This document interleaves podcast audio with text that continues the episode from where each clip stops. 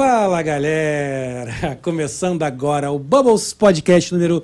Fui dar uma colada aqui, 115. Tu deu uma manjada? Dei uma não? colada porque eu fiquei um pouco inseguro. Eu já sabia que era, mas deu aquela insegurança, Deu? sabe? Ih. Deu aquela insegurança. Eu falei, deixa eu ver. Uma Isso é isso mesmo. Uma checada. Aqui, se meu nome é Gabriel Carvalho, que eu esqueci sempre de me apresentar, tô, me- estou lembrado hoje. E como eu disse aqui para o pessoal, depois de muito tempo, eu venho fazer um Bubbles ligeiramente descansado. É mesmo? É. Por Digamos- que, Gabriel? digo- não, digamos, não vamos dizer descansadaço, mas vamos dizer assim, um cansado moderado, entendeu, Lili? Cansado moderado. É, tá moderno, cansado tá light, moderno. depois do, do nosso Brasil Expo Flora, toda aquela... Que foi um sucesso. Foi um barato, que foi um máximo. Todo mundo comentando. Exato, mas foi uma doideira, assim, nem sabe como é que é a organização de evento, né? Então foi uma doideira, um cansaço mental, físico. Mental, aham. Eu acho que agora, depois desse tempo, finalmente eu dei aquela, assim, aquela tranquilizada possível para um pai de, uma, de, uma, de um menino de um ano. Então é, o- é o descansado possível. Tá bom. Mas tá bom também. Tá, tá- Não é vou reclamar. hoje. Estamos felizes? Estamos. Tô usando creme para os olhos, para o olho dar uma, abrir de novo, que o olho estava assim o tempo todo. Estamos. Estamos usando sérum, estamos usando Caraca, não- creme. Gente, não sei o que a idade faz com as pessoas. tá difícil, gente. Eu falei, tá o que eu posso fazer pra ficar. Eu tava vendo meu. Eu tava vendo o Bubble, Uhum. tá achando vai me matar que eu fizer essa cara. Eu tava com ele assim. ó. todo o programa, todo o programa tava com a sua linha assim. Eu falei, cara, não é possível, velho. Tem, vamos curar. Não tô dizendo que hoje ele tá abertão, né? mas- Palitinho, bota palitinho. É, mas tava meio assim, né?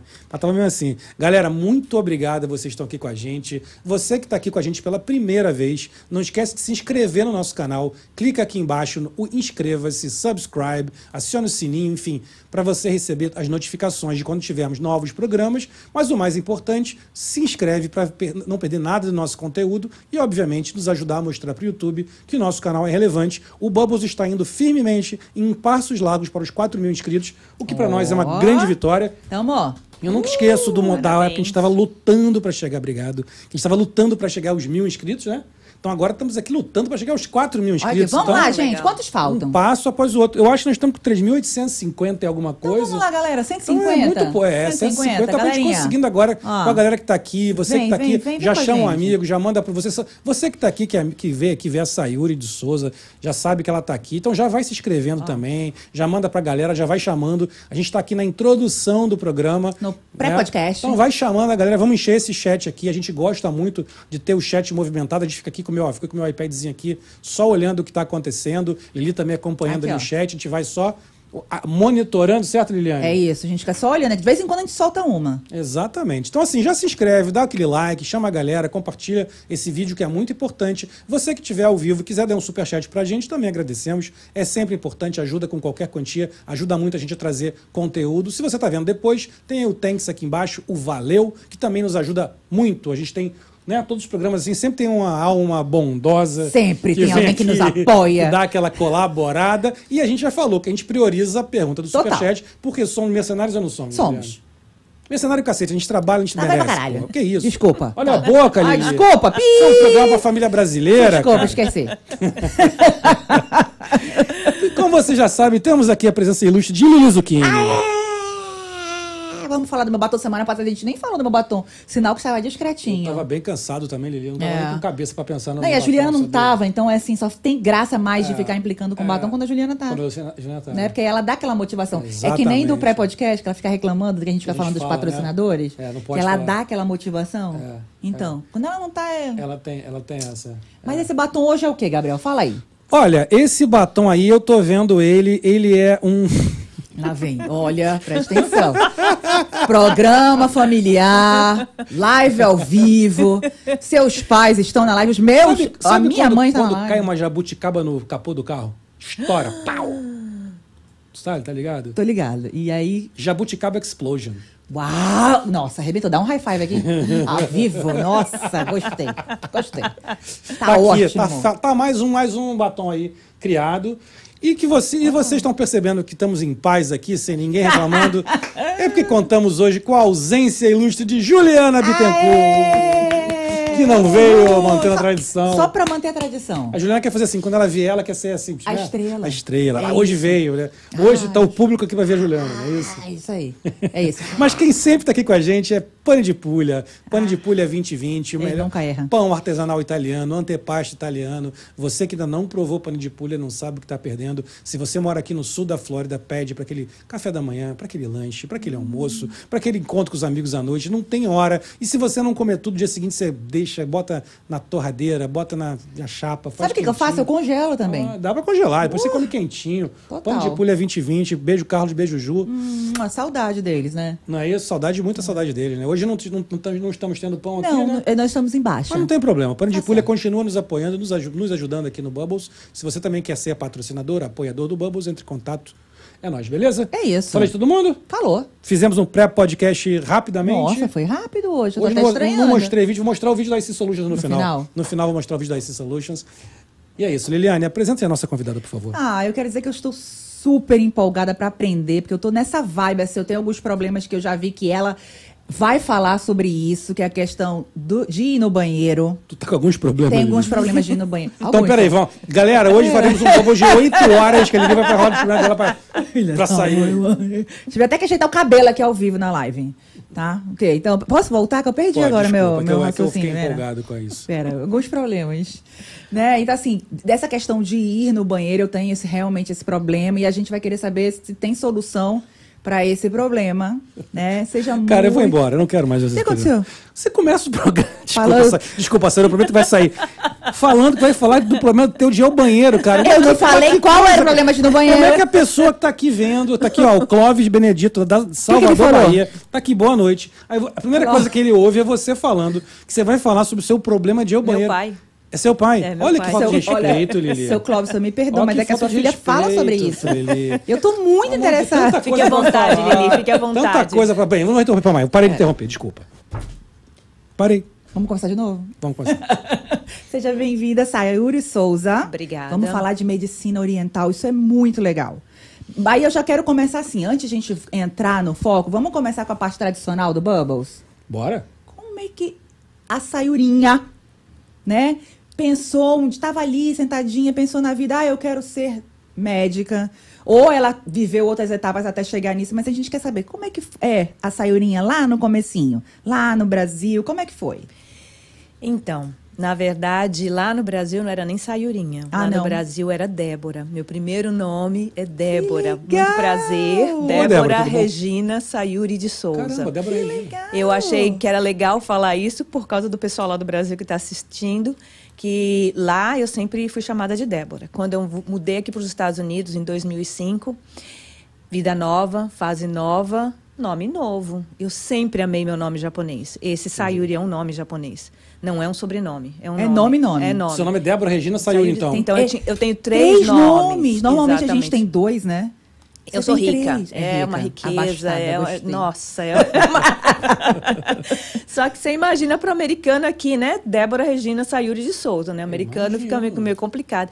Aí, eu colo... quando eu coloquei os pés aqui, eu digo daqui para frente é Sayuri de Souza. Não tinha nem a medicina oriental ainda no... na visão, não estava não tava lá ainda. Mas eu sempre gostei do meu nome japonês. E o significado dele é muito lindo. É, é Little Lily, a pequena flor Lily. então eu acho muito lindo. Apesar que. Não, agora eu vou ficar chiquerésima, Lili. Agora Vai. Não, a atenção. gente tá fazendo match. Pre Eu presta dei atenção. totalmente match aqui. vai. Débora Regina. Minha mãe caprichou. Minha mãe caprichou. Débora é abelha, tá? Regina é rainha. Então eu não sou qualquer abelha, tá, Abelha Gabriel? Eu rainha. sou a abelha rainha. The Queen Bee.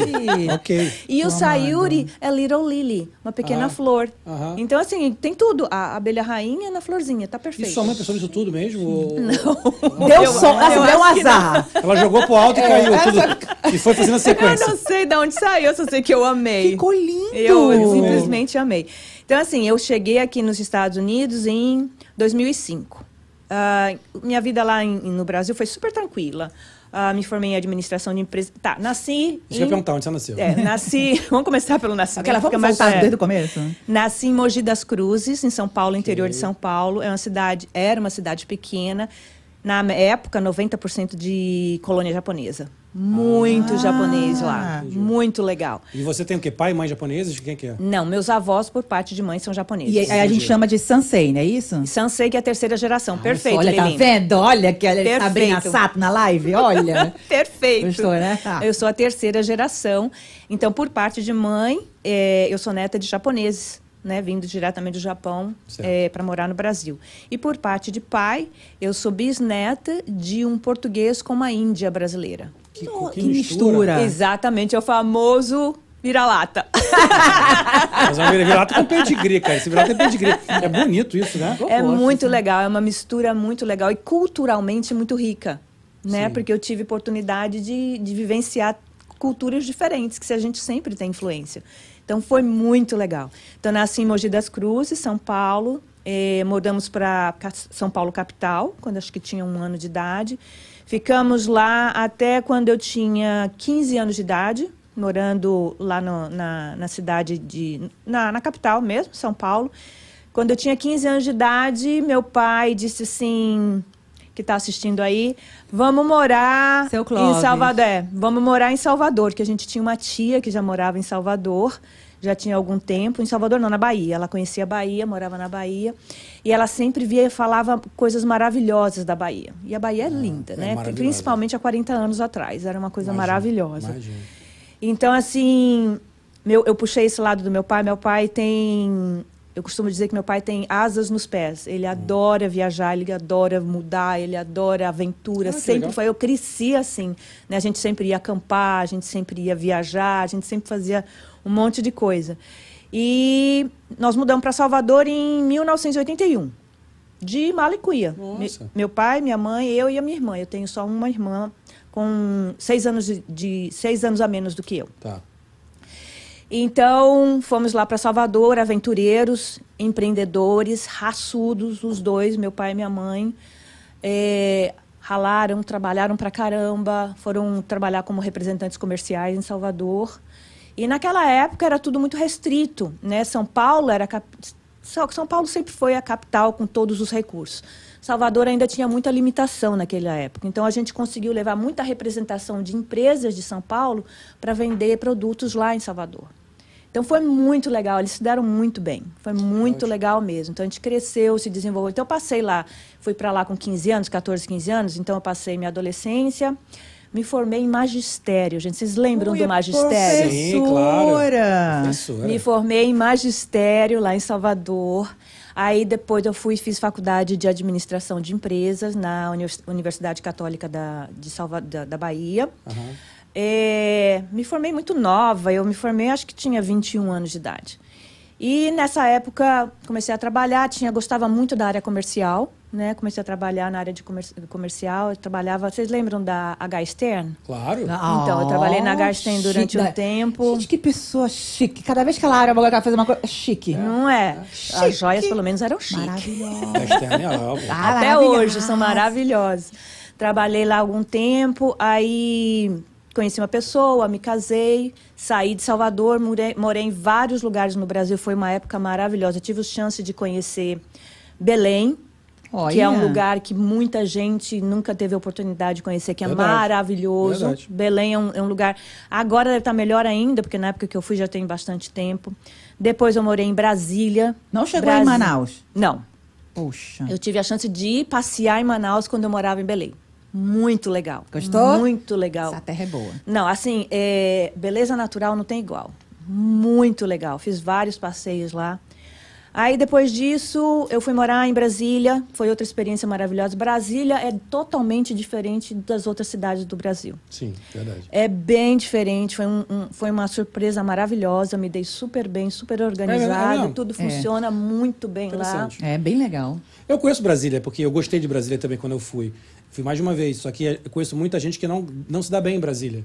A maioria das pessoas É. que eu falo de Brasília, ah, legal, mas eu não curti muito, entendeu? É A engraçado. gente tem que isso. lembrar, é, primeiro que já tem bastante tempo. Isso foi mais ou menos na época de 95, por aí que eu estava morando lá. Eu não sei se mudou muito agora. Pode ser. Mas Bra- Brasília tem uma característica. Ela é muito organizada, muito Sim. certinha, Sim. muito planejada, porque essa é a característica da, É, de Brasília, exato. né? É verdade. Então, é, algumas pessoas têm dificuldade de se adaptar nessa organização muito restrita, entendeu? Ah, tá. É, outra coisa, ela fica meio isolada no meio, assim, a cidade é boa, tem várias coisas para fazer, mas se você quiser se divertir, você tem que viajar, você tem que sair um pouquinho mais para encontrar a natureza, para fazer algumas coisas assim. Então, eu curti muito, que aí eu fui para Goiás, fui É, para e- Goiânia, fui pra- redor, né? Fui para Pirinópolis, Pirinópolis, é Pirinópolis, maravilhoso. passei um ano novo lá, uma vez em Pirinópolis. Gente, aquele lugar Muito é legal, né? maravilhoso. É, Maravilhoso. Então eu conheci muita coisa ali em volta, me adaptei, me adaptei bem a Brasília, gostei demais.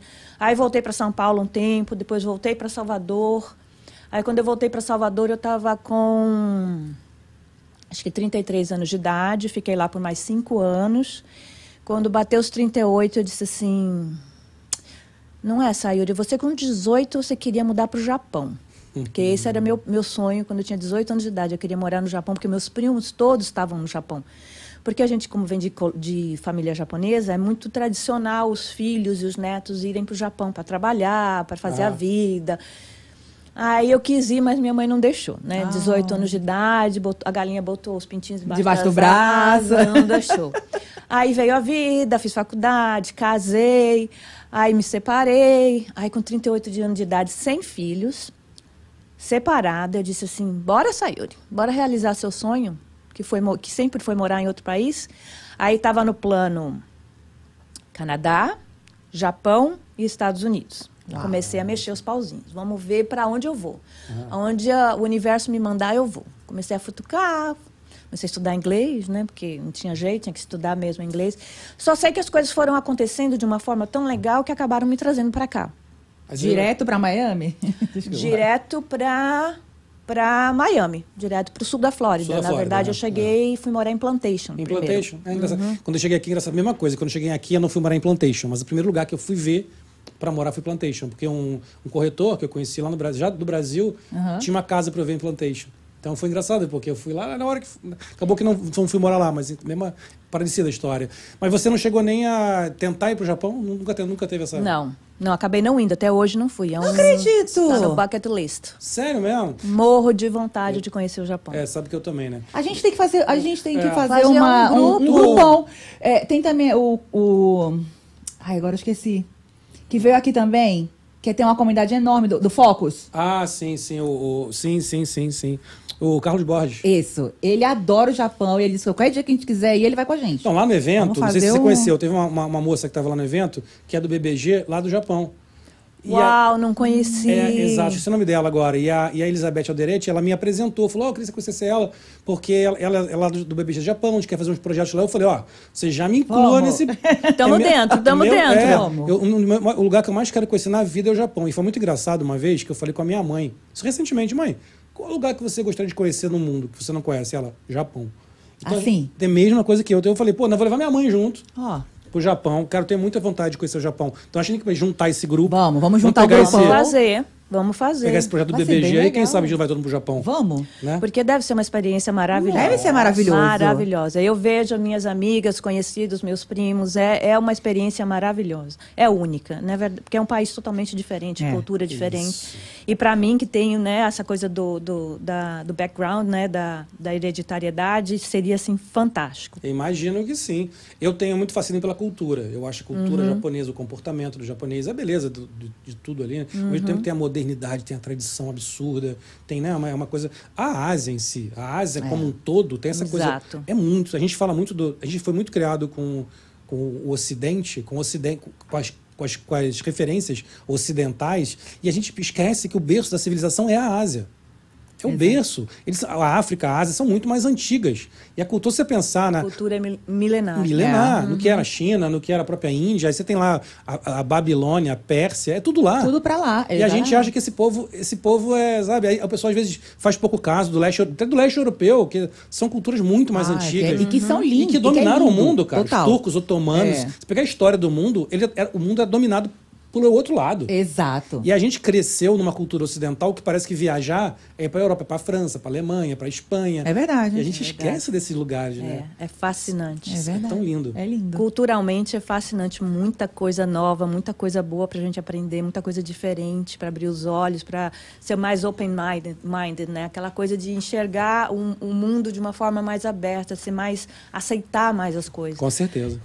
Isso tem muito a ver também, até porque eu acabei ficando trabalhando com a medicina oriental, né? Então assim, a, a gente por mais que acha que a, que a hereditariedade, que a, a- a influência cultural não vai ser tanta, na verdade é, tá no sangue. A gente acaba se você deixar o universo tomar conta e te direcionar para o que você veio, ele leva exatamente para o que você precisa. E foi o que acabou acontecendo.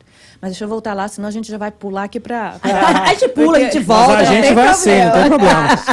Aí eu cheguei aqui em 2005, é, fui muito bem recebida, né, por, um, por uma, uma conhecida. É, fiquei como todo mundo, né? Vim primeiro para ser babysitter, nunca deu certo. Aí fui fazer limpeza. Aí depois fui trabalhar como assistente de uma designer de joias, bem na época do Wilma, do furacão Wilma. Vocês lembram do furacão? Sim. Novembro de 2005. Gente, eu tinha chegado em setembro. Outra coisa interessante, eu cheguei dia 11 de setembro de 2005. Eu digo, não vão me deixar entrar. Pode crer. Sabe aquelas 9/11. coisas que a gente fica pensando, digo, uh, 9-11, 9-11, 11 de setembro. antes- É, data- nada, data dessa, né? nada, não aconteceu nada, mas para mim foi mais fácil de memorizar. Eu cheguei dia 11 de setembro de 2005 aqui. Caramba. O Wilma veio em novembro de 2005. Foi aquela, aquela coisa, né? Foi minha primeira experiência com furacão. Foi brabeiro, bom, né, o Wilma. foi brabo. Foi, E eu foi- acho que foi um dos mais fortes Foi. desses últimos tempos pra cá, não Desde é? que eu cheguei, foi mais forte. Não, não, não passei por Não mais passou, nenhum mas igual a graças a ele. é. Deus.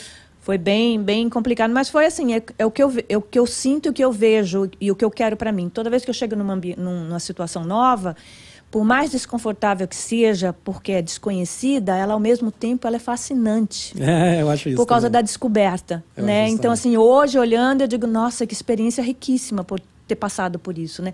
Queria passar de novo? Claro que Claro não, que né? não. Mas valeu, né? Valeu para aprender como é que funciona, como é que como é que funcionam as coisas aqui no, quando tem furacão, né? Eu tive, assim, foi tranquilo. Não vou dizer Uhum. Você teve aquela coisa assim, não sei se você já teve isso. Eu, quando tem furacão, eu passei, eu peguei, eu peguei aqui esses recentes. Uhum. Né? O, o Irma e depois. a- Que foi o principal, acho, depois Uhum. desse tempo. E era aquela coisa, pô, não queria que viesse, torcendo pra ele ir embora. Quando falou, vem, eu falei, agora eu quero ver esse bicho. Agora eu quero ver. Agora eu quero ver como é que é. Porque eu falei, eu fiquei ansioso pro bicho Vai vir. surfar, né, lá Ah, fora. cara, sabe aquele famoso é inevitável? Ele tá vindo, a gente se preparou, saiu lá, tinha, tinha, tinha alguns lugares. Onde eu morava, eu tinha que sair, tive que sair, que era aqui perto. Ah, evacuar, né? Evacuei, foi a casa da minha prima e tal. E que era mais pra dentro, mas eu falei, agora eu quero ver esse furacão passar. Mas eu vou te Vamos contar ver. uma coisa então, Gabriel, você, você não vai acreditar. Eu, na época, eu era assistente pessoal dessa designer de joia e ela morava naquela Tower Trump. ou, Aham. uh, uh, Trump Tra- Tower. Trump Tower, Aham. que fica de frente para o mar. Sim, né? sim, sim. Ela morava, acho que na, no 23 andar, alguma coisa assim. E por causa do furacão, eles moveram ela lá de cima para os andares mais baixos. Né? Então eu estava com ela esse tempo todo. Ela pediu para ficar com ela durante a passagem do furacão. Aham.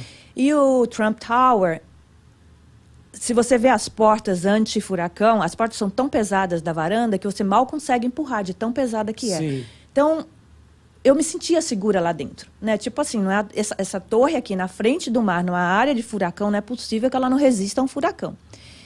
E aí a gente viu, né, que o furacão, ele, o furacão vem sempre do mar. Aham. Gabriel, eu vi ele vindo. De lá Nossa. do mar para dentro da terra. Que coisa, hein? É uma sensação assim. Nossa, mãe. Você não sabe o que fazer. Aí, na hora, a gente fica com tanto medo que a gente não sabe. Aí a gente fechou as cortinas, se enfiou embaixo da cama e esperou o furacão passar. Que aí vem aquele barulho, aquele. Sim, sim. A, a, a torre balançava, que parecia quando a gente estava dentro de um liquidificador. Mentira. A gente sentia o movimento da torre, do, do, do prédio, com a passagem do E eles furacão. têm meio um- a estrutura, Sim, tem é uma questão de uma mola, né? É, Que é fazer justamente... pra, pra- Porque ele pra- veio, ele entrou bem em cima da gente. Você lembra? Ele entrou bem em cima da gente Sim, ali na área sim, de Miami. sim. Foi, foi inacreditável. Mas sabe que hoje não se pode ficar mais, né? Quer dizer, as pessoas ficam se elas quiserem, É. mas é, é evacuado. Porque eu até, eu até pensei nisso. Eu falei, "Pô, mas qual é o problema, cara? Dentro é seguro, não vai acontecer nada. Mas é isso, se você tiver uma doença, se você precisar, estiver passando mal, não tem ambulância, não, Não, tem socorro, como não tem acessar bombeiro. você Eles ali. não vão te buscar, É. eles avisam. Exatamente. É. Se você tiver um problema qualquer aqui, você vai ficar aí até morrer. Porque ninguém vai te buscar, a polícia não vai Exato. aparecer, nada. Por isso que tem que sair. Na Exato. época, eu não, eu não, não entendia direito esse negócio de categoria de furacão, nem nada. Não estava acompanhando nada, porque me pegou de surpresa. Eu não me lembro qual é a categoria que ele entrou, nem, nem lembro a, a, a rota dele. Porque hoje em dia a gente acompanha tudo, né? Sabe Depois tudo, a é. gente sabe tudo, porque a gente entrar na nossa rotina, a gente tem que acompanhar tudo. Mas naquela época eu não me lembro bem. Mas eu me lembro que a experiência foi assim fascinante. Outra coisa que você vai dar risada, Gabriel, você não vai Ah. acreditar. É, aí eu morava com uma amiga minha e eu, a, a, a minha a designer de joia me liberou depois de um tempo com ela, né? Eu Sim. tinha que voltar para Plantation. Eu estava aqui em Miami, tinha que voltar para Plantation. O furacão já tinha passado, estava aquela confusão toda. Aí eu encontrei, como eu não conhecia muitos caminhos, eu encontrei com uns amigos meus e eu, eles, eles disseram assim: me segue, né? Vai dirigindo atrás de mim que a gente vai te levar até lá, com segurança.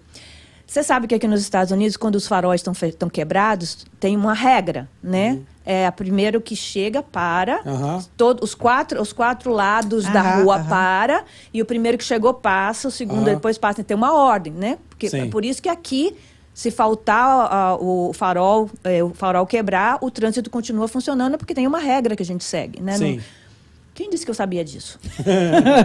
e eu só queria seguir meu amigo, porque se eu não seguisse, eu não ia chegar onde eu tinha, eu ia me perder. Eu não tinha GPS, não tinha mapa, não tinha nada. Então eu estava desesperada, morrendo de medo. Eu digo, gente, cada sinal que ele passava, eu passava atrás. Ô, ele passava, ele passava atrás. Aí, depois que nós chegamos lá, ele virou para mim e disse assim: Sayuri, você não sabe que não pode passar direto no sinal quando ele está quebrado assim? Eu digo, como assim? não pode, amor. É, passou um, espera, tem que passar todos os outros três corners, né? As outras três esquinas, e a próxima é você. Tinha um policial atrás de você, Sayuri. Eu tinha certeza que ele ia parar você, mas por obra divina, ele não te parou. Não aconteceu nada, Gabriel. Eu fui de. Miami até Plantation, invadindo todos os e cruzamentos. O povo devia estar furioso ali. Como, que é bom, não vai esperar. E que hoje, hoje tá mais comum isso também aqui, né? Aqui É. na, a Flórida, hoje o trânsito daqui, nossa Tá senhora. caótico, né? Tá caótico. Ninguém respeita mais de nada. É É, verdade, tá aqui, meio aqui em. Miami, principalmente. Lá pra cima tá, mais, tá um pouquinho mais É, tranquilo. aqui, aqui para baixo tá mais, tá mais bravo, sabia? É, tá cada vez pior. Eu tenho visto cada coisa absurda. Eles não, perderam, e perderam a mão, sabe? Que antigamente, lembra quando eu cheguei em 2013, bem depois de você. Mas em 2013, eu lembro que ainda era assim: fazia uma besteira, a polícia parava. Total. A polícia não faz mais nada hoje em dia. Acho que não tem mais nem condição. É tanta gente que. Por falar em polícia parar, Gabriel, não sei se você já teve essa impressão. Você tá voltando da casa de um amigo, de um jantar, no meio da noite, tipo 11 e meia, meia-noite, você olha em volta, não tem ninguém atrás de você, não vem um carro por nenhum dos Sim, lados. sim. Você resolve passar pelo sinal amarelo, não é nem pelo vermelho. Você vê o sinal... Cara, vem a luz da polícia atrás de você, Eles você não sabe de onde ele vem, de onde É, ele aparece. Ele surge do É nada. inacreditável. Eles surgem, do... parece que eles ficam escondidinhos atrás de algum Ficam. lugar.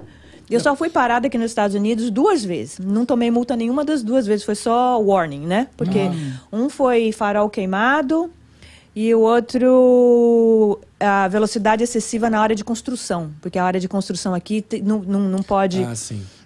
Mas era no meio da estrada, ele disse que só ia dar um warning, tudo tranquilo, nunca tomei multa. Mas assim, eu não sei de onde veio esse policial, gente. e com farol queimado. Ninja! Com farol queimado. Ele me parou por causa de um farol queimado. Ele disse assim: vou te dar só um warning, um aviso, não vou te mu- multar nem nada, mas fique sabendo que você não pode ficar dirigindo de, de- sem, sem o farol estar funcionando. Caramba. Então é assim. E a gente tem um medo, a gente que é do Brasil, eu não sei, se- não sei vocês, mas a gente tem um medo de polícia horrível, né? Ah, eu no- tinha no início, eu tinha no, muito. No Rio muito. tinha pavor, cara. Quando fazia evento aqui lá atrás, pô, é, vinha a polícia, tinha que passar, eu ficava com medo de pedir pra passar. Aí os caras super educados, abriam o portão. A gente acostumado com o Brasil, que o policial é super bruto, pô. Exato. No Rio, no Rio os policiais são super brutos. No Rio, é, é é- é- me dói falar isso. Mas no Rio tenho- você tem medo do policial te extorquir. Exato. O que, o, que, que o que que ele vai fazer? Tá com isso aqui queimado aqui, ó. Passa o dinheirinho aqui, senão Não, vai não pro- entendeu? Assim, não Pô. tá, não, senhor. Não tá. Puf, tá. E, e eles pedem dinheiro mesmo. pedem coisa, né? Se você não der o dinheiro, eu vou, eu vou pro, vai ser o carro vai ser rebocado, vou te levar para sei lá o quê, você vai ficar sei lá quanto tempo sem carro, você vai pagar tanto, melhor você pagar para mim aqui alguma coisa. Já ouvi isso de policial? Aqui tem, mu- a gente Nossa, tem muita paz de espírito aqui. Graças eu a acho Deus. que esse é, o- é a coisa, É, é, uma, é uma das coisas que mais encanta quem vem morar aqui, É. que dá uma paz de espírito muito grande. A gente tem muita tranquilidade, é, a violência é bem menor, a segurança é bem maior. E assim, se você fizer direitinho, né, você não Exato. passa sufoco, você não passa dificuldade. É a questão da confiança. Aqui Uhum. o, o americano, ele tem aquela questão da confiança. Ele nunca vai desconfiar de você. Se você Uhum. falou que é isso, ele vai aceitar. Sim. Mas quando ele resolve Se você fizer investigar, se você passar, se você fizer uma bobagem, falar uma mentira, eles pegam É, pesado. exato. Mas eu acho que é por isso que funciona, porque também quando você faz uma bo- bobagem, eles pegam pesado. O americano não tem aquela coisa, pô, entrou um cara dentro do meu escritório e roubou uma caneta. Ele vai, pra, ele vai investigar. Se É. for na polícia e fizer a denúncia, ele vai ver a câmera e vai ver que esse cara entrou e vão tomar isso como sério. Pô, no Brasil, cara, pro policial ir atrás de alguém, tem que ser uma coisa muitíssimo grave, muitíssimo grave. Então a gente tem uma. É diferente, é muito difícil. Você com- Não dá nem para comparar, porque é muito difícil, né? Eu, uma- eu tava falando aqui, que aqui para mim, nos Estados Unidos, a coisa mais. a mais já, já, já vou botar isso na vida. A melhor coisa daqui é a Amazon. Não é mais nada, não é segurança, não é nada, não é oportunidade, não é nada. Por Cara, quê, Gabriel? Gente, a Amazon, ela praticamente não falha na data. Não. Não. Se você tem uma coisa para fazer emergencial, você compra, a Amazon tem, agora está entregando às vezes no dia seguinte de manhã 24 cedo. horas, Isso. exatamente. Às vezes de manhã, 5 da manhã, tá na tua casa. é. Tu tem quantas vezes, quantas e quantas e quantas vezes já tive que fazer coisas urgentes que eu falo, cara, tem que chegar, senão não vou conseguir fazer. Tu, Tá lá. tu abre a porta, o bagulho tá lá. Tá lá, na porta da tua casa. E qualquer coisa. É. Cara, se esse botão daqui soltar, eu não sei nem o nome desse botão. Eu vou na, eu vou na Amazon e falo assim: botão de um treco preto que entra um fio azul. Ai, Aparece na achar. Amazon, cara. Não, mas é inacreditável mesmo. É inacreditável. Não é? Eu me pego hoje fazendo muito. A maioria das compras de casa que eu preciso, assim, não saio mais pra Uhum. rua. Faço tudo, faço tudo pela Amazon. É exato. Porque é muita praticidade, muita facilidade e muita confiabilidade que o negócio vai funcionar. Olha, eu- desde que eu comecei a fazer compra no Amazon, eu acho que o produto não chegou talvez duas vezes no Isso, máximo. é isso. No máximo. E mesmo assim, se eles logo investigam, logo mandam outro para substituir e a solução do problema está ali e pronto. Eu acho que, além de não cometer muito erro, quando comete o erro, eles têm uma facilidade, Facilidade. enorme, a rapidez para resolver. Sim, devolver coisa pra eles é a coisa mais fácil do mundo. É, Você devolve agora, leva a caixa aberta ali na, no, nem, no Whole nem- Foods exato, agora. nem Exato. nada, nem label Não precisa, precisa nem mais. label. Você chega lá com o seu código de barra, entrega o produto, a pessoa, tu, tu, acabou. É. O dinheiro tá na conta. Como é cara. que faz o barulhinho? Tu, tu.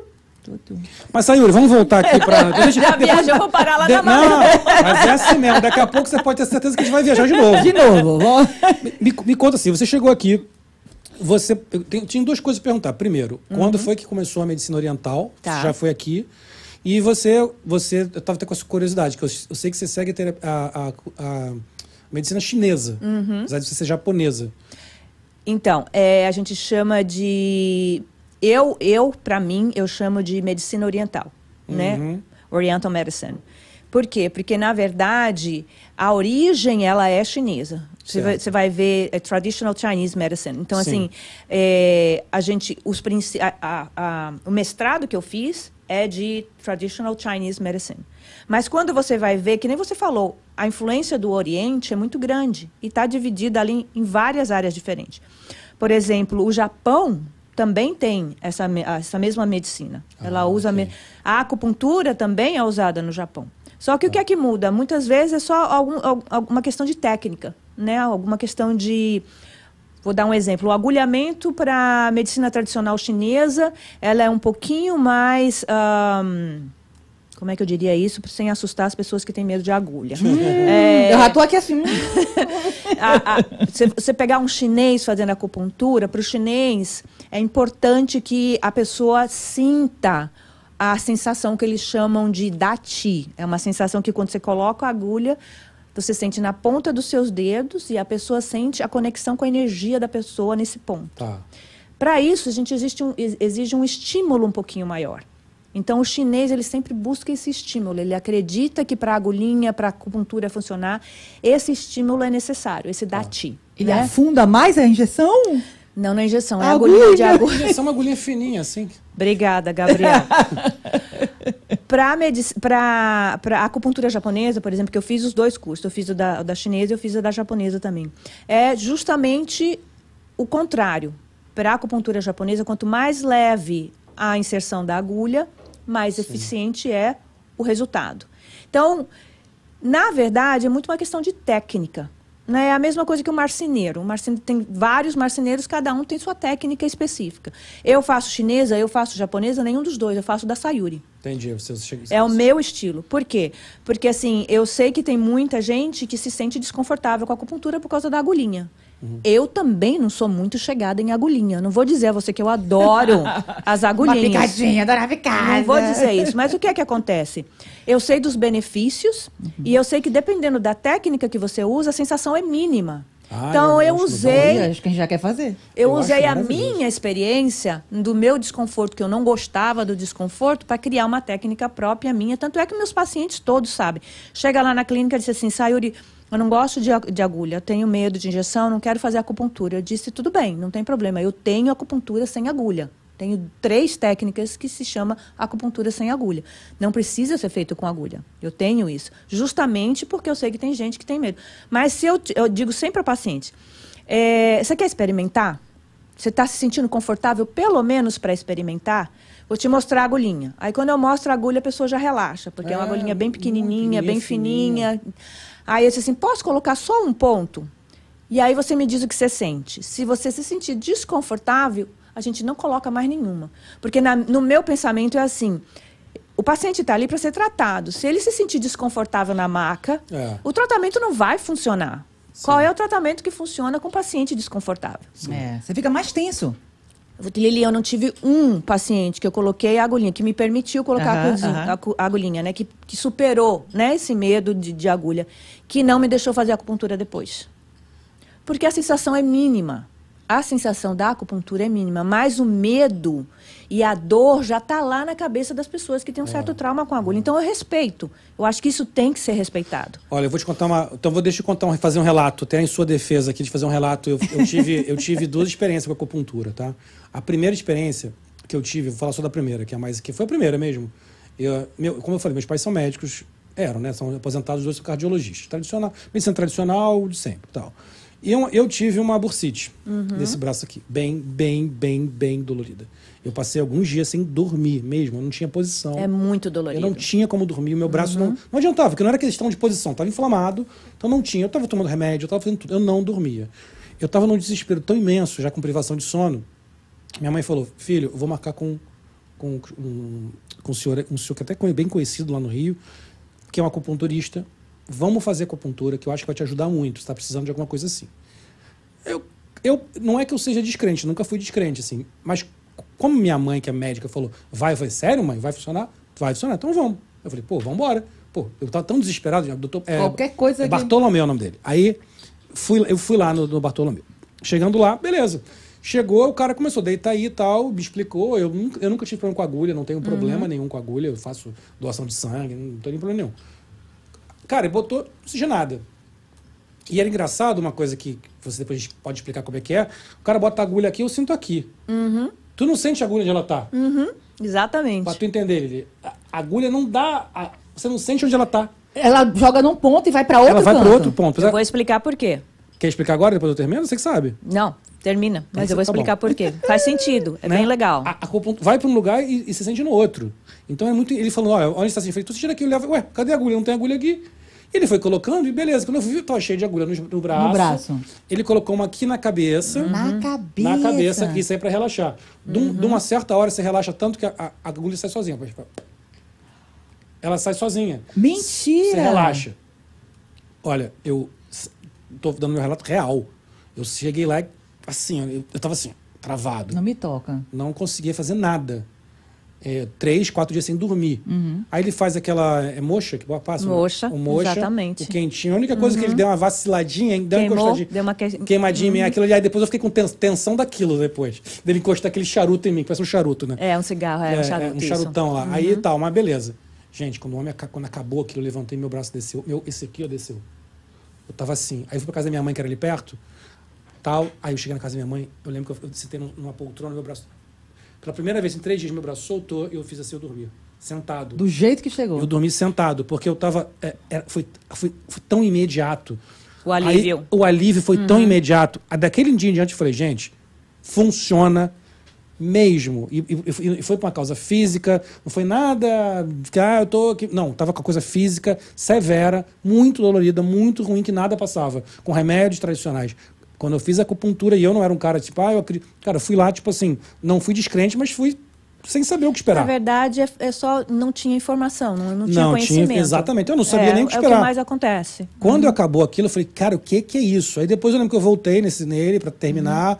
Eu sei que depois da acupuntura foi daí pra frente, eu nunca mais piorei. Eu fui melhorando, melhorando, melhorando, e voltei depois de um tempo só pra fazer um acompanhamento, e aí terminou. Cara, foi a melhor coisa. E a Renata, minha prima, tá falando aqui, ó. Eu fiz acupuntura e amei. Eu não senti dor nenhuma, estava muito nervosa, me ajudou muito. Quando ela colocou na minha testa, eu achei que ia morrer, mas foi bom demais. Eu fui por causa da minha coluna. Ó. Então, assim, ó, você vê outro depoimento de uma pessoa que foi. Então, enfim, explica pra nós aí, por que que. que- que- Põe a agulha lá atrás e vai sentir lá na frente. Não... Porque é assim, na verdade, a escolha dos pontos que a gente. que- Quando a gente escolhe os pontos para tratar algum tipo de sintoma, a gente leva em consideração os sintomas, claro, que na área, no seu caso, por exemplo, era a área do ombro. Mas a gente leva em consideração também um sistema de canais, de meridianos. Pela medicina oriental, o corpo da gente, ele é feito por vários canais, total de 15 canais. Cada órgão tem um canal. Por exemplo, o pulmão tem um canal, o fígado tem outro canal, são meridianos. Por onde flui a energia vital da vida da gente, que a gente Tá. chama de ti, né? Ok. A energia, a gente chama essa energia vital de ti. A gente diz que enquanto a gente tem o ti circulando de forma equilibrada dentro do corpo, a doença não se instala. A partir do momento que o, ti estagna em alguma área, você começa a ter problemas de dor ou desenvolve doenças. Entendi. Então, na hora de escolher os pontos para colocar no seu braço por causa do problema no ombro, ele escolheu num meridiano específico. Entendi. Então, quando ele coloca a agulha no meridiano aqui em cima, ele não está atingindo só esse ponto. O meridiano ele vai circular a energia por ele todo. Ele provavelmente foi até a ponta do seu dedo, a ponta desse, dependendo do, do, do meridiano que ele usou. Por isso que você sente a, a sensação, é como se tocasse num lado, mas a- como se tivesse um fio que levasse a energia até o outro lado. E tem lugares assim, por exemplo, dependendo se for uma inflamação aguda, né? Se alguém torceu o tornozelo, por exemplo, chegou lá com o tornozelo, tornozelo desse tamanho, ninguém vai enfiar a agulha lá, né? Então, mas aí o que, é que eu faço? Eu escolho pontos que a gente chama de pontos distantes, que eles têm a função de tratar o tornozelo, mas estão localizados, por exemplo, na mão, estão localizados no braço, estão localizados no abdômen. Por quê? Porque o Entendi. meridiano que está passando na área onde teve a lesão, ele vai até, por exemplo, aqui na parte do abdômen. Entendi. Então, assim, a gente, os pontos podem ser escolhidos de várias formas diferentes, dependendo do que a gente queira fazer. Não precisa ser especificamente na área. Entendi. Ah. É, isso aí é basicamente o mesmo conceito, por exemplo, da reflex- reflexologia. Exato, Nos pés, cada ponto representa. exatamente. Nossa, e faz um efeito esse negócio dos pés, O quê? né? Então, é, a, a reflexologia é o que a gente chama do, do- do- do de um microsistema. Né? O corpo da gente ele é feito de vários microsistemas. O que, é que significa isso? Que você pode tratar coisas no corpo em áreas específicas. No caso da reflexologia, é na sola do pé. Você vai lá na sola do pé e você encontra lá ah, o ponto do estômago, o ponto do coração, Isso, o ponto da do cabeça, pulmão, o ponto da da cabeça. cólica. A gente tem isso na palma da mão.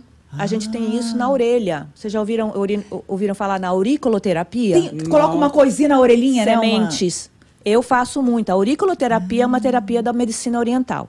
Esse eu acho que talvez fosse um bom momento para eu falar um pouquinho quais são as, as- as terapias que a gente usa À na vontade. medicina oriental. Pode, porém. Pare, cara, João Kleber aqui, calma. Para, para, para, para, para. Só, só pra, gente, pra gente não perder uma coisa que eu acho que ficou faltando. Ah. Ah. Como é que você se chegou na, na medicina Ah, sim. Para, para, Para para. tudo. voltar. Para, volta. para, para, para, para, para, voltar. Foi a culpa do furacão. Não, mas a gente tá nesse vai e volta mesmo, é maravilhoso. Podcast é isso. Então, cheguei em 2005, fiz vários trabalhinhos, acabei conseguindo um emprego fixo numa empresa de catering, que é entrega de comida, né? Entrei lá para trabalhar como driver, delivery, fazendo entrega de comida, fazendo entrega de marmita. legal, Aqui para o brasileiro a gente chama de marmita. Marmita. né? Que legal. Quentinha, quentinha, A quentinha. gente fazia entrega.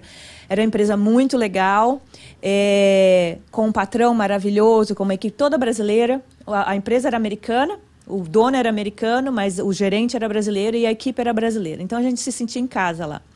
Comecei lá nessa empresa como driver, passei a supervisora, passei a gerente de loja e no final acabei tendo a oportunidade de comprar uma franquia deles. E abri uma franquia na Carolina do Norte. Foi Que quando eu saí legal. daqui e fui para Carolina do Norte. Então eu passei lá tro- 12 a 13 anos nessa empresa, fazendo isso o tempo todo. Então, assim, mergulhei de cabeça na área de restaurante, de comida, né? De fornecimento de comida, trabalhar em cozinha, com chefe de cozinha, com entregador, com compra de mercadoria. Com... Nossa. Assim, foi uma experiência fantástica. Nunca tinha trabalhado em cozinha antes, aprendi tudo lá, né? Mas foi muito bom, foi muito legal. Só que chega um momento na sua vida que você começa a pensar assim: eu me vejo fazendo isso até os 90 anos de idade? E eu pensava, eu digo, não, não é isso bem que eu quero fazer. Por quê? O que é que aconteceu? Em 2008, eu cheguei em 2005, em 2008, eu tive... Foi uma época muito turbulenta. Durante os primeiros... O meu, o meu green card saiu com cinco anos. Então, até os três anos, eu estava naquela de conseguir ainda o green... ah, o green card não, a cidade, não, o green card saiu com 5 anos, a cidadania saiu com 10 anos. Então, até eu conseguir, eu estava naquele de work permit, trabalhando com, e você sabe que o work permit não é permanente, não é Sim, seguro, você sim. pode perder, e eu precisava, eu estava aplicando para o green card, e o green card ainda não estava saindo, estava meio enrolado. 2008, tinham três anos que eu estava aqui. Sabe aquele momento que você chega assim e diz assim, cara, se vai vencer em novembro. Se não chegar até outubro, eu vou arrumar minhas malas e vou voltar para o Brasil. Porque eu não queria ficar aqui nem um dia ilegal. É sério? É. Então foi nessa fase que, sabe, quando a cabeça tá mil, você tá meio no limbo, assim, você não consegue fazer plano para o futuro, Sim. porque você não sabe se vai ficar aqui, se você vai voltar para o Brasil. Tava trabalhando muito, porque nessa época eu ainda, eu ainda eu acho que eu tava, era driver ou supervisora, não me lembro direito. E dirigia muito, carregava muito peso, ia para cima e para baixo, preocupada com essa situação do green card, não sei o quê. Eu acabei tendo um acidente de carro na 95, em 2008, que meu carro foi perda total. Oi. Nossa. Não teve. Eu tive, assim, algumas coisas na, na, na hérnia de disco, alguma coisa mas não foi nada sério. Eu não, fui, não precisei ir no hospital na hora, tudo, só foi a pancada mesmo. Mas você sabe o que é o famoso wake-up call, né? Aquelas coisas que acontecem. Então, nesse ano, foi 2008, fevereiro, eu tive um acidente do carro. No final de 2008, eu tive o diagnóstico, fazendo o, o, o check-up ginecológico anual, que a gente sempre faz. É, tive o diagnóstico de células ah, anormais no colo do útero, que é o princípio do câncer. Né? A alteração da formação das células no colo do útero. Aí, nessa época, eu disse assim, meu Deus do céu, por que, que isso está acontecendo, né? Ou seja, logo Uma fica coisa atrás desesperado. da é. outra, não, não, não aparece Eu nada, hoje né? sei exatamente porque aconteceu. E a gente Aham. vai até falar o porquê disso aconteceu, porque é, é, faz parte do estilo de vida que eu estava levando. Uhum. Né? Aí, com esse diagnóstico em 2008, eu comecei a pesquisar o que é que eu poderia fazer para evitar disso virar um câncer. E ele voltou mais três vezes. Então, você vê que a busca da saúde, ela não é linear e não é imediata. É um aprendizado. É isso que eu tento passar para os meus pacientes. A partir do momento que você quer ter uma vida diferente, uma vida mais saudável, dali, daquele momento, você já tomou a decisão mais importante. Mas isso não Sim. significa que vai tudo ser linear ou vai, que vai ser a mil maravilhas. Não vai. Tanto é que o meu voltou mais três vezes, até a hora que eu disse assim, não, Sayuri, você tem que parar com isso, que da, da- desse momento só tem, um, só tem uma, uma- um diagnóstico, que é o câncer. Então, vamos parar com isso. Aí foi aí que eu fiz a mudança radical na alimentação, no estilo de vida, comecei a melhorar muita coisa. Nessa época, eu já comecei a me envolver com a medicina natural, porque eu não queria tomar remédio, eu não queria eh, o tratamento tradicional, porque eu sempre acreditei que a natureza tem a solução para todos os problemas da gente. Uhum. E, naturalmente, eu comecei a me envolver com dietoterapia, com ervas, com. Né? Você começa a pesquisar. Ai, se, sim, se é. você não quer ir para o remédio, para o médico tradicional, você vai para a medicina alternativa e natural. Daí, eu, eu digo que 2008, 2008 foi o marco, quando eu comecei a fazer as mudanças. Mas eu ainda estava trabalhando, passei pelo, eh, pela, pelo, pela, eh, pela franquia, né? Abri a franquia em 2014, fiquei na franquia até 2017. Eh, mas aí eu já estava assim, cara, eu tô servindo, tô fornecendo, cozinhando e servindo uma comida que eu não como. Eu já não comia mais a comida que eu fazia. Entendi. Porque não, não era compatível com o meu estilo de vida saudável. Aham. Não era que a comida era ruim, mas era a comida típica americana. Entendeu? Entendi. Não era ruim, não era ruim, sinceramente não era ruim, mas não era o ideal para mim naquele momento, para a evolução que eu tinha que eu tinha trazido para minha vida. Me incomodava muito, eu, da- eu- eu dou muita risada quando eu penso. Eu comprava caixas e caixas de frango, às vezes chegava a 10 caixas de peito de frango lá, porque a gente usava muito peito de frango. Cara, quando eu pensava, eu digo, meu Deus, quanta galinha que eu tô matando. é muito engraçado. Sabe quando você começa a ter aquelas crises existenciais? O que, é que eu estou fazendo na minha vida? Tô matando todas as galinhas, mano. Crise existencial mesmo, sabe aquela coisa? Nessa época eu virei vegetariana, sabe? eu fiz um monte de. Sabe? é, Quando eu eu tava com o quê? Eu tava quase chegando nos 50 anos. Então, assim, tava naquela, naquela fase que você começa a repensar um monte de coisa. Aí eu disse assim: eu não vou passar o resto da minha vida fazendo Eu isso. tô fazendo as contas aqui. Quase uns 50, mano. Eu tenho 56. E a bicha tá Viu? inteira. Exatamente. E vocês aí escondendo a idade, tudo, com as, tudo, com as- tudo comendo aí picanha Eu- com, com, a- com com gordura. É isso aí, é o segredo Eu aí. fiz a minha mudança de carreira Uau. com 50 anos de Tá idade, linda, Lili. hein? Tá linda, hein? Obrigada, amor. 50, eu fiz a mudança de carreira com 50 anos. E uma das palestras que eu faço, que eu gosto de falar, é sobre isso, para mulherada ou para seja para quem for.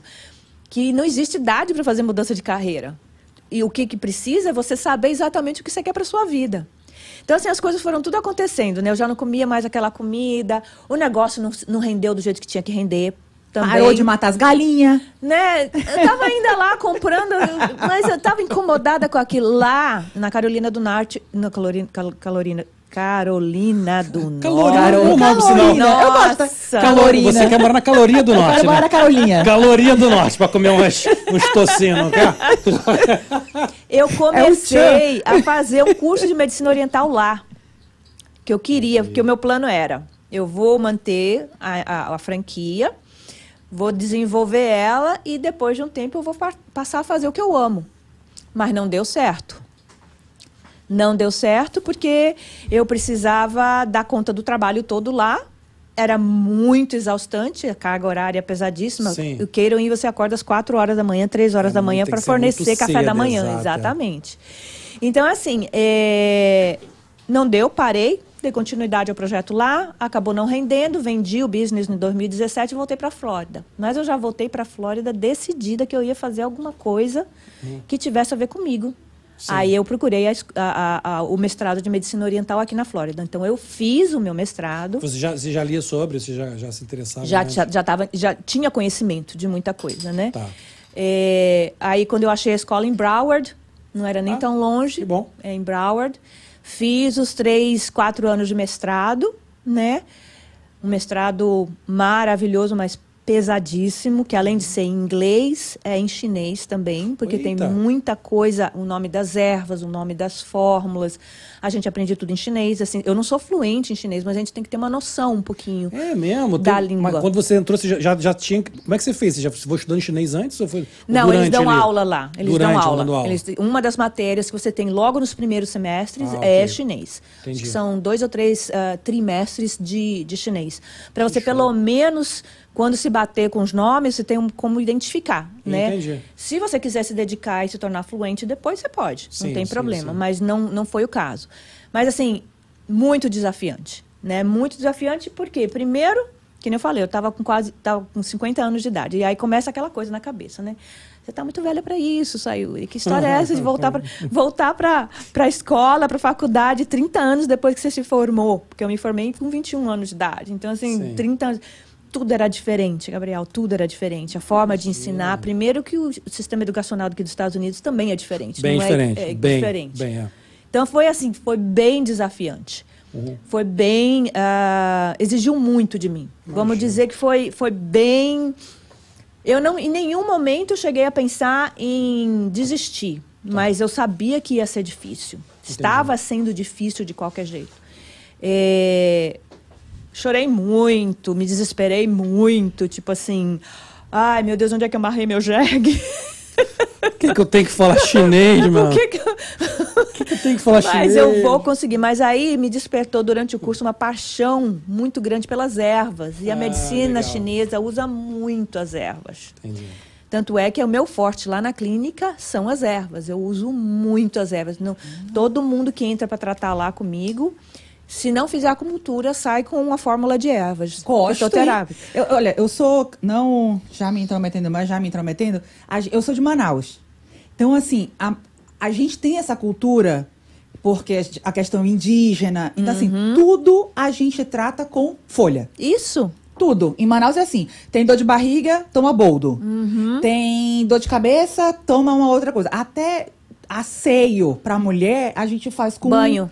Banho, essas Aham, coisas. Tudo, tudo. com crajiru, essas coisas. Não, mas aquele rapazinho que tava lá no, no, no, na, no Expo Ah, Flórida, sim, você sim, tinha que sim, exatamente. Na- O Amice. Ali logo na frente, vendendo os produtos É naturais. incrível aquilo. Viu? Você, você chegou a experimentar os É. produtos dele? Uhum. Cara, eu- eu- esses dias agora, eu até falei aqui, o meu, o meu enteado tava com uma afta, e aí, aí ele tava desesperado, pô, não quero nem escovar o dente, tá doendo muito. Falei, vem cá, vem cá, vem cá.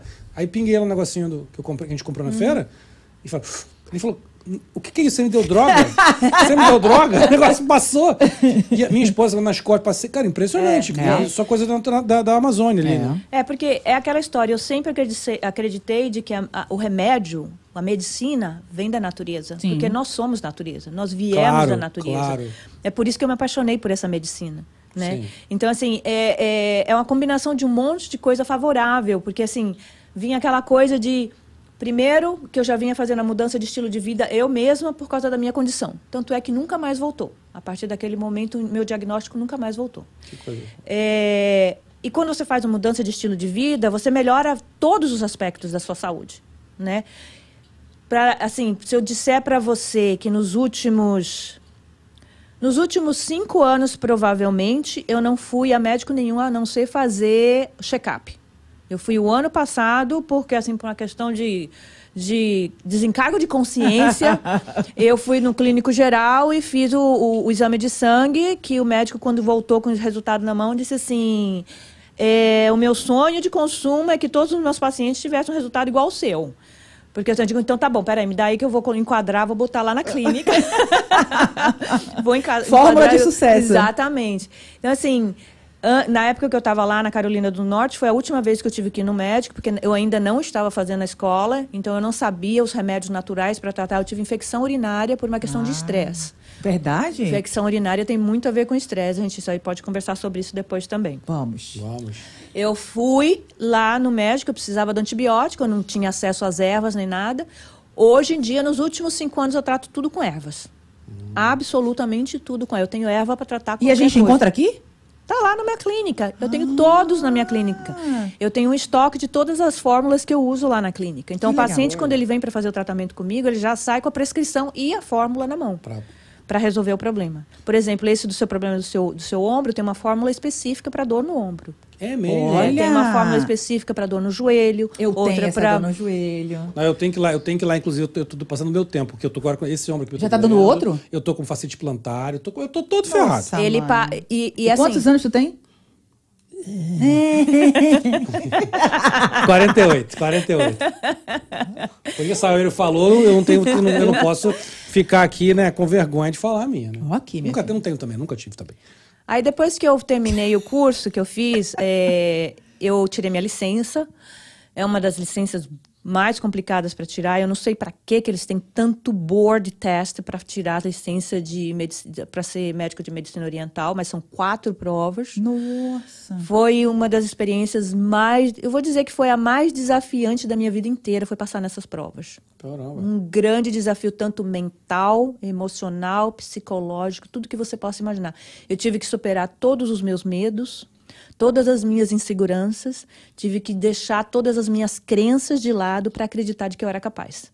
Imagino. Porque muito do nosso sucesso vem do que a gente acredita, do que a gente é capaz. Claro. Claro. E naquela época eu precisava passar por isso para acreditar do que eu era capaz. E eu ralei, não passei de primeira em várias.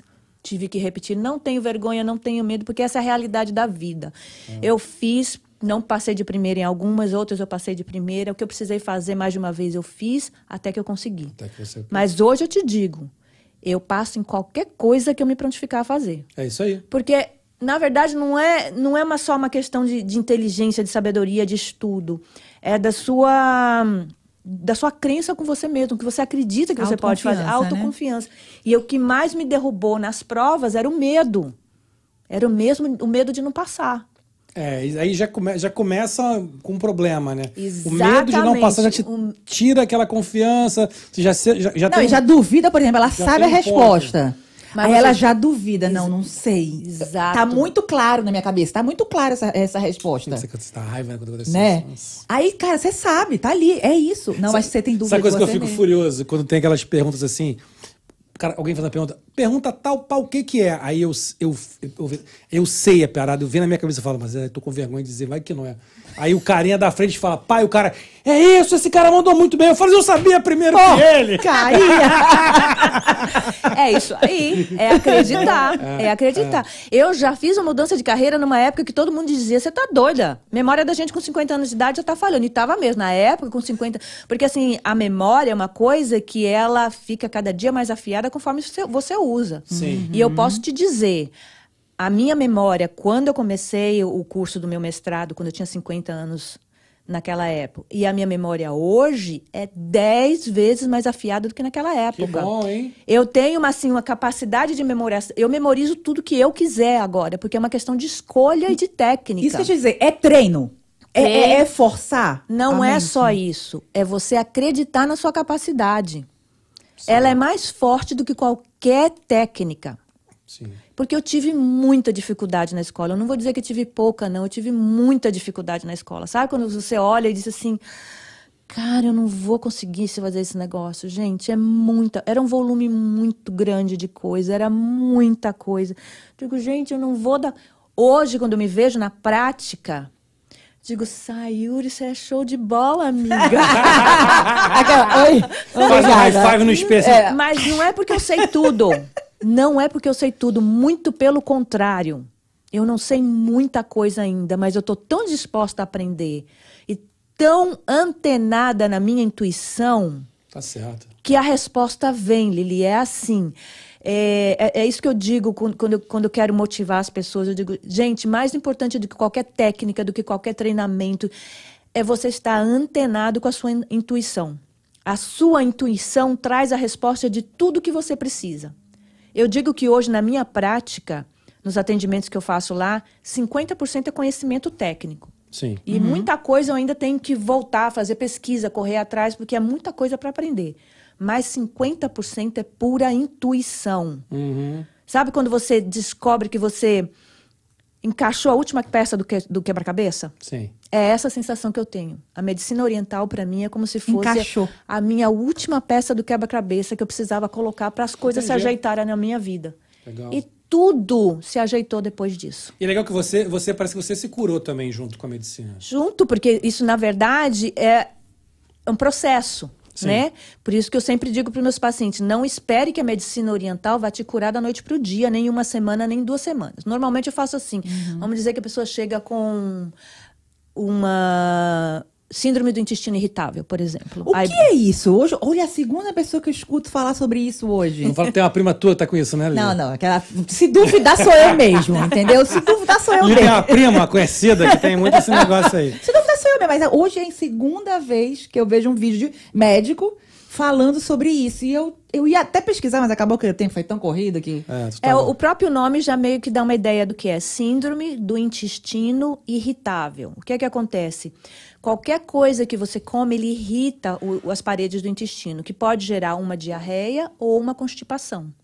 E às vezes você não consegue exatamente. Você prende. Exato. Você não consegue, você não consegue nem mais identificar o que é que te faz mal, porque acaba tudo te fazendo mal. Ah, tá. Entendeu? É uma diarreia crônica. Entendi. É aquela pessoa, eu tenho pacientes que chegaram para mim com IBS, com, com, esse, com esse diagnóstico, de ir no banheiro de 10 a 12 vezes por dia.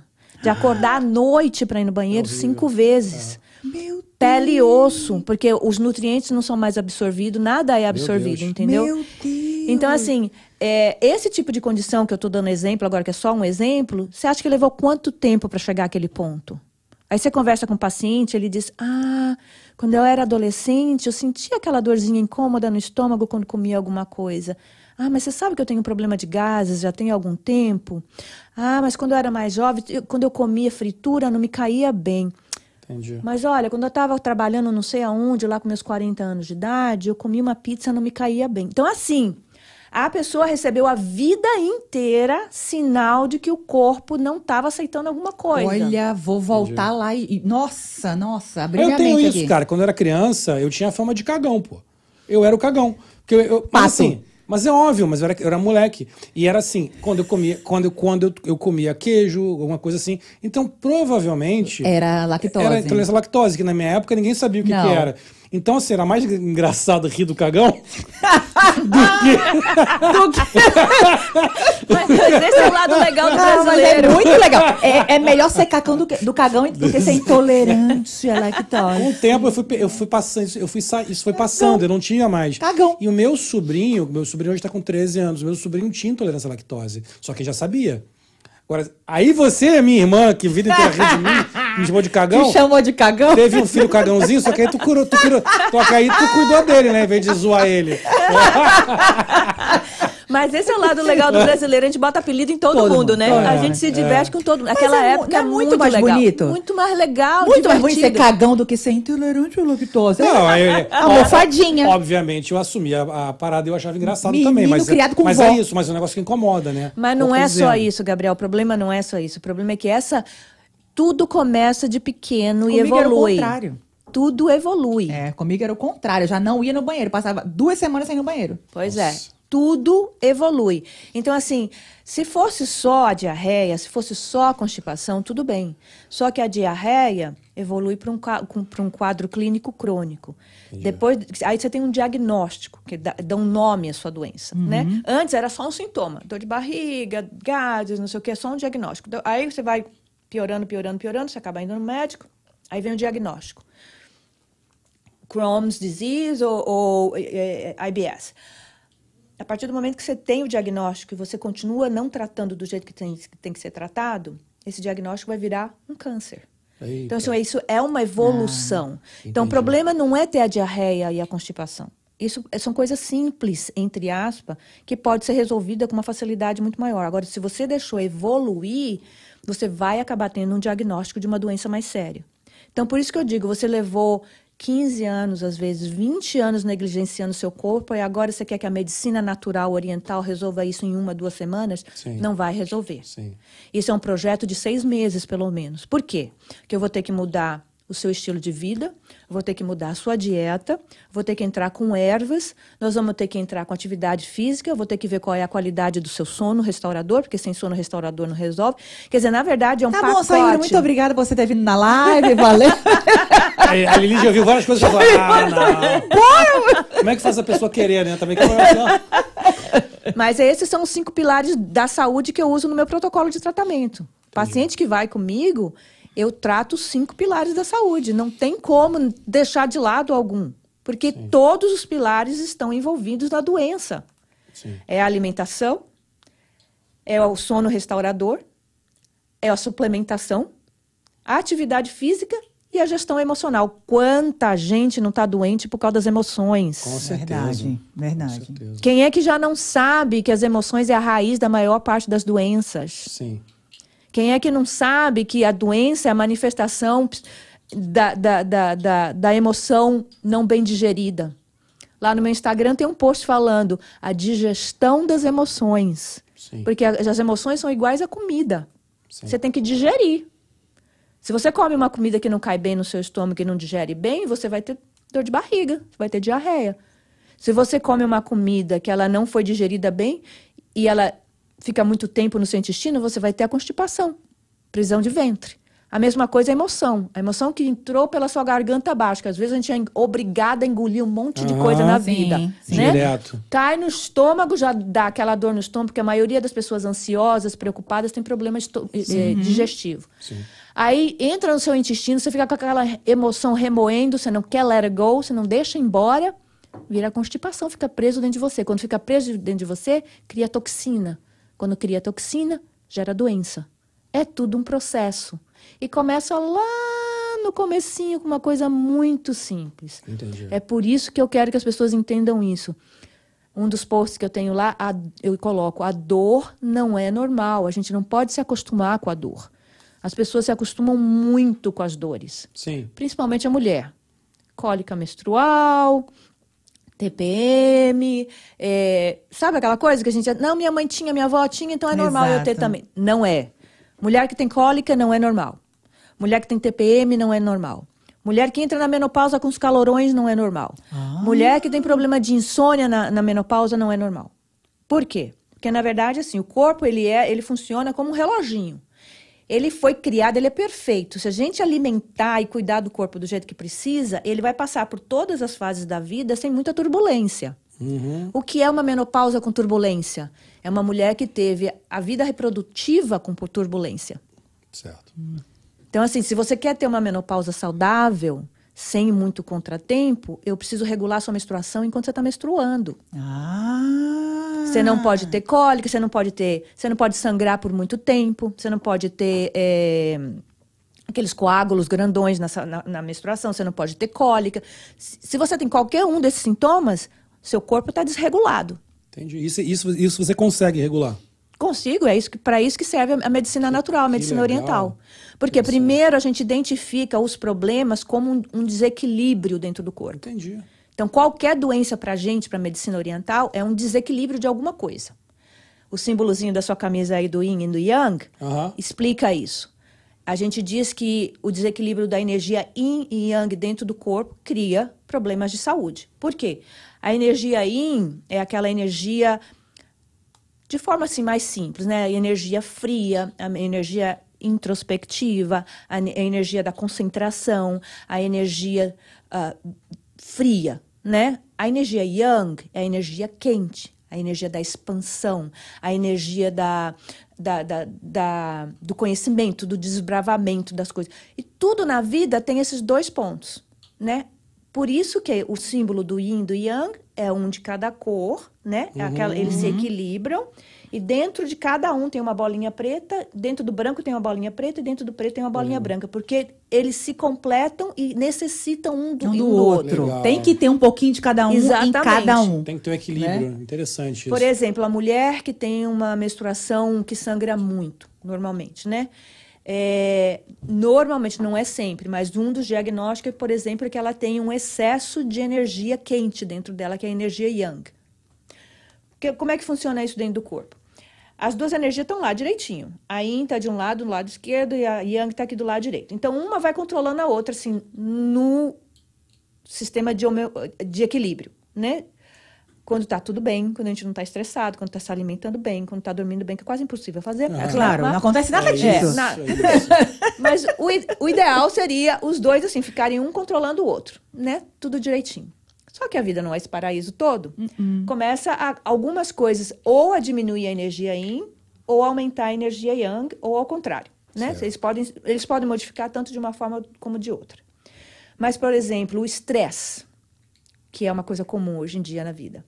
Ele é uma energia quente, que é da agitação. Ela esquenta a gente por dentro. Sim. Gente ele deixa a gente agoniado, agitado por dentro. É.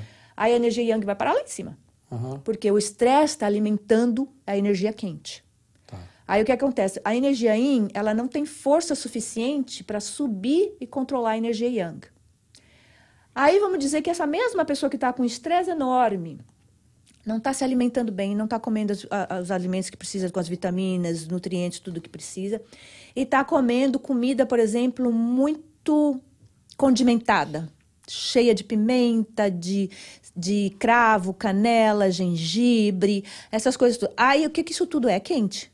Comida quente. Aí, ó, o yang Mais mais, pra para cima. cima. E não está comendo nenhuma fruta, nenhuma vegetal. O fruta e vegetal são alimentos de energia fria. Aí, ó, o yin indo lá para baixo.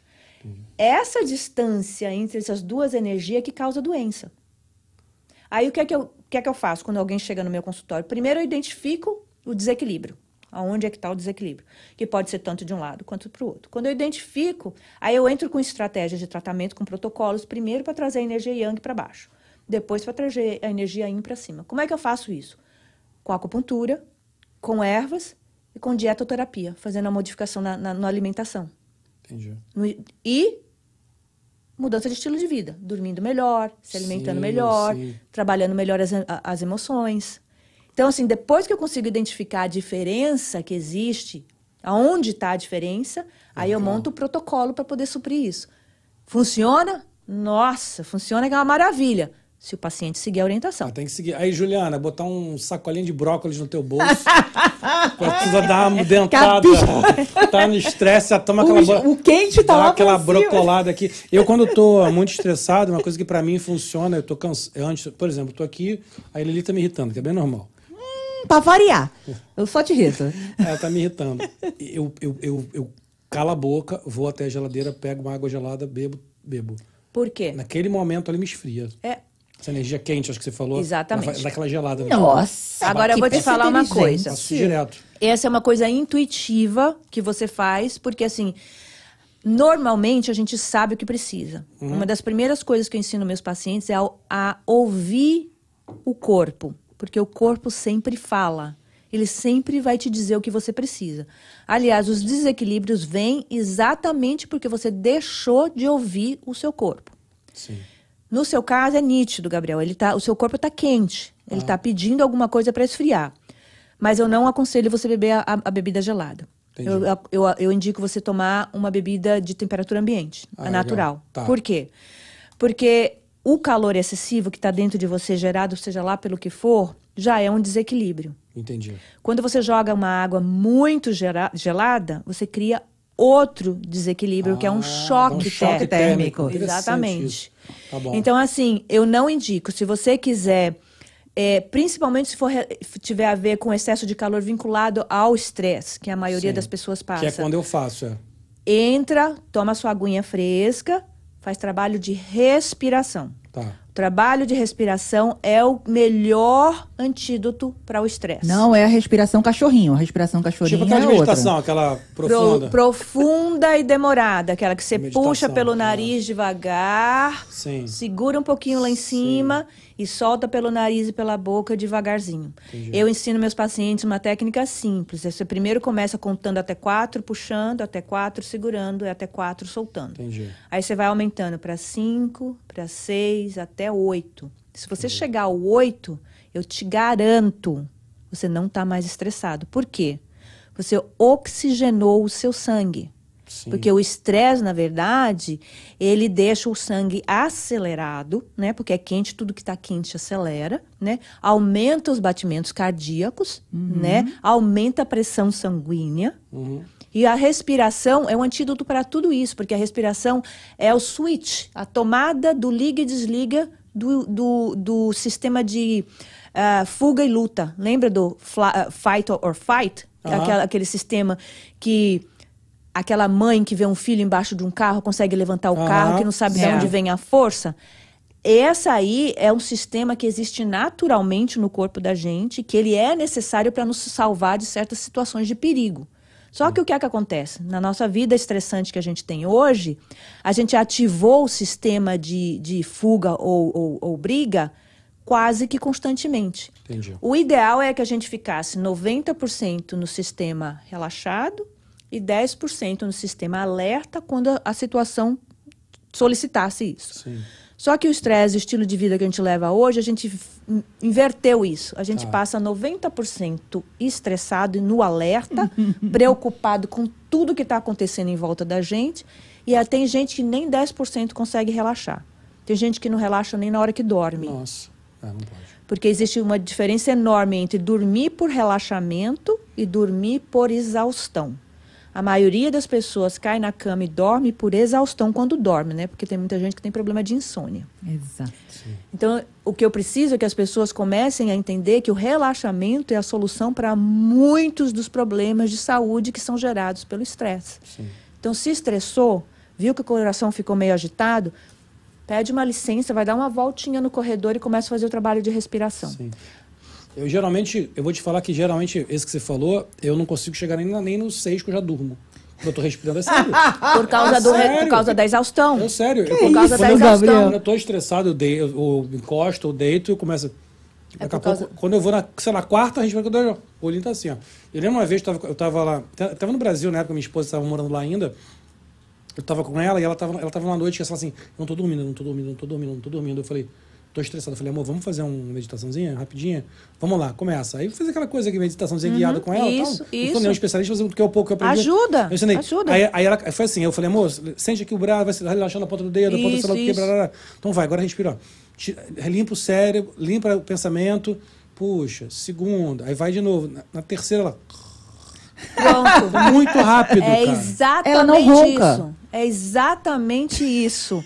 O corpo é fantástico. Ele responde aos mecanismos que, que ele está acostumado. Entendeu? Você quer sair da situação do alerta, do estresse? Oxigena seu corpo. Como é que você vai oxigenar? Com a respiração. É, funciona mesmo. Porque ninguém vai estar fugindo do leão respirando e relaxando profundamente. É. Então o corpo já sabe que quando você está respirando profundamente, você está num sistema de relaxamento. Pô, que maneiro isso, isso agora você falou agora. É, eles, hein? não é mais por isso simples aí. do que você imagina. Muito simples, é isso mesmo. O corpo sabe, se ele tá, se não tá com o leão atrás. Fantástico. Exatamente. É. Por quê? Porque quando você está estressado, o corpo sabe, porque para ele, assim, eu estou numa situação de, de perigo, então ele automaticamente aumenta o batimento cardíaco. É pra poder Aume- acelerar o negócio, que é pra sair do perigo. Exatamente. Então, assim, o corpo está correspondendo, está respondendo ao seu estímulo. Entendi. Não, ele sabe que eu tô respirando sim. tranquilão, eu tô tranquilão, então ele fala assim, relaxa. Vamos, Até porque a mente não sabe a diferença entre a realidade e a- e a imaginação. Entendi. Não sabe. A mente não sabe a diferença entre a realidade e a imaginação. Ela acredita naquilo que você acredita. Então, se você acha que você pode conquistar alguma coisa e você começar a mentalizar e a visualizar e a trabalhar nisso, a mente acredita. É verdade. Ela vai acreditar no que você pensa. Agora, se você, por exemplo, tem que não é tão simples quanto parece, mas é simples. Quem tem um medo de algum bicho, algum trauma de uma barata, de alguma coisa desse tipo, é muito difícil para as pessoas controlarem esse pavor, esse medo. Sim. Mas na verdade, quem está controlando isso é a mente. Entendi. E a mente não sabe o que é uma barata de verdade, e o que não é uma barata de verdade. O que... Então, assim, quem pode controlar isso, a única pessoa que pode controlar isso, na verdade, é você. Entendi. Né? Isso aí são, assim, é claro que é muito mais complexo do que. do que- Total. Eu não vou ficar, é de mentira. Não, eu saio correndo e já fui. não. Se você quiser, você faz diferente. Mas você tem que querer fazer diferente. Desespero, né? Controlar o medo. É. Exatamente. É isso aí. E se, na hora que você descobre a- o quão poderosa você é em relação a isso, você se sente a mulher mais poderosa do mundo. A sensação que eu tenho hoje é que eu posso controlar absolutamente tudo que eu quero. Só que, na verdade, como a mente da gente coloca limitações, você coloca limitações em você próprio. Sim. Mas, na verdade, se você quiser, a limitação é você que coloca. E a partir do momento que você realmente acredita nisso, entrega para o universo, tipo assim, eu acredito, eu confio e eu sei que vai dar certo, o universo ajeita tudo para você. Porque isso é tudo é troca de energia. A minha medicina é pura energia. Entendi. Eu trabalho com a energia do corpo. Muito legal. Meu filho acha que ele pode entrar no fogão aceso. Seu Aí filho eu- tem um ano. Não E aí você é? não deixa ele entrar, ele chora. Ele quer Não entrar. é. Ele acredita fogão muito que ele pode. Oh, meu Cara, é muito Deus. Por que, que ele tá chorando, Gabriel? Porque ele quer entrar dentro do fogão. E eu não tô deixando. Então, ele não passou pelas experiências que ele não. precisa passar. É. Mas um adulto que passou Ah, pelas exper- sim, não, experiências Não, faz por isso, né? é uma questão de escolha. Eu tenho algumas coisas na minha vida, que- de, de coisas que eu tinha medo, que eu, eu tive que encarar por razões da vida, e eu encarei e, e o medo passou imediatamente. Nunca mais tive medo. Acabou, foi simplesmente assim. Fiz, acabou. Ah, era isso, meu medo, acabou. E tem toda a razão. E uma coisa que você fala muito, até antes de fazer a pergunta, de agradecer aqui ao Carlos, que deu 55 reais de superchat. Muito obrigado, aqui, ó. Ó, ó, ó, ó, ó. Ele tá falando muito que tá adorando a, tá adorando a, a conversa, Ah, muito é. aprendizado. Muita gente dizendo que tá aprendendo muito. E a, a Alda fez uma pergunta para você se tem alguma coisa para diabetes. Existe alguma coisa? Pra... Então, a diabetes é, é, é engraçado. Quando a gente começa a falar em condições específicas, você vai me ver repetir sempre quase a mesma coisa. A diabetes foi aquela negligência lá atrás, alguns anos atrás, no exagero em comer comidas com açúcar, Sim. né? Então, assim, ah, a gente é jovem, a gente vai nas festinhas, a gente come todos os brigadeiros, todos os bolinhos, toma nessa live, olha, refrigerante, é, né? A gente vai fazendo as coisas, o corpo vai dando conta, o corpo vai dando conta, numa boa. Mas aí a idade começa a vir, começa o sistema do organismo começa a reagir a esse excesso de açúcar no sangue, né? Que acaba desenvolvendo para uma diabetes. Então, assim, eu não costumo tratar uma doença específica, porque a medicina oriental ela não trata um diagnóstico de diabetes, ou seja lá do que a gente trata essa- esse desequilíbrio que existe dentro do corpo, que pode ser tanto de energia quente e fria, como de seco ou úmido, ou como de quente e frio, assim, depende muito do tipo de desequilíbrio. A diabetes ela se manifesta de várias formas diferentes do ponto de vista da medicina oriental. É, e ela é tratada dependendo do tipo de desequilíbrio de formas diferentes.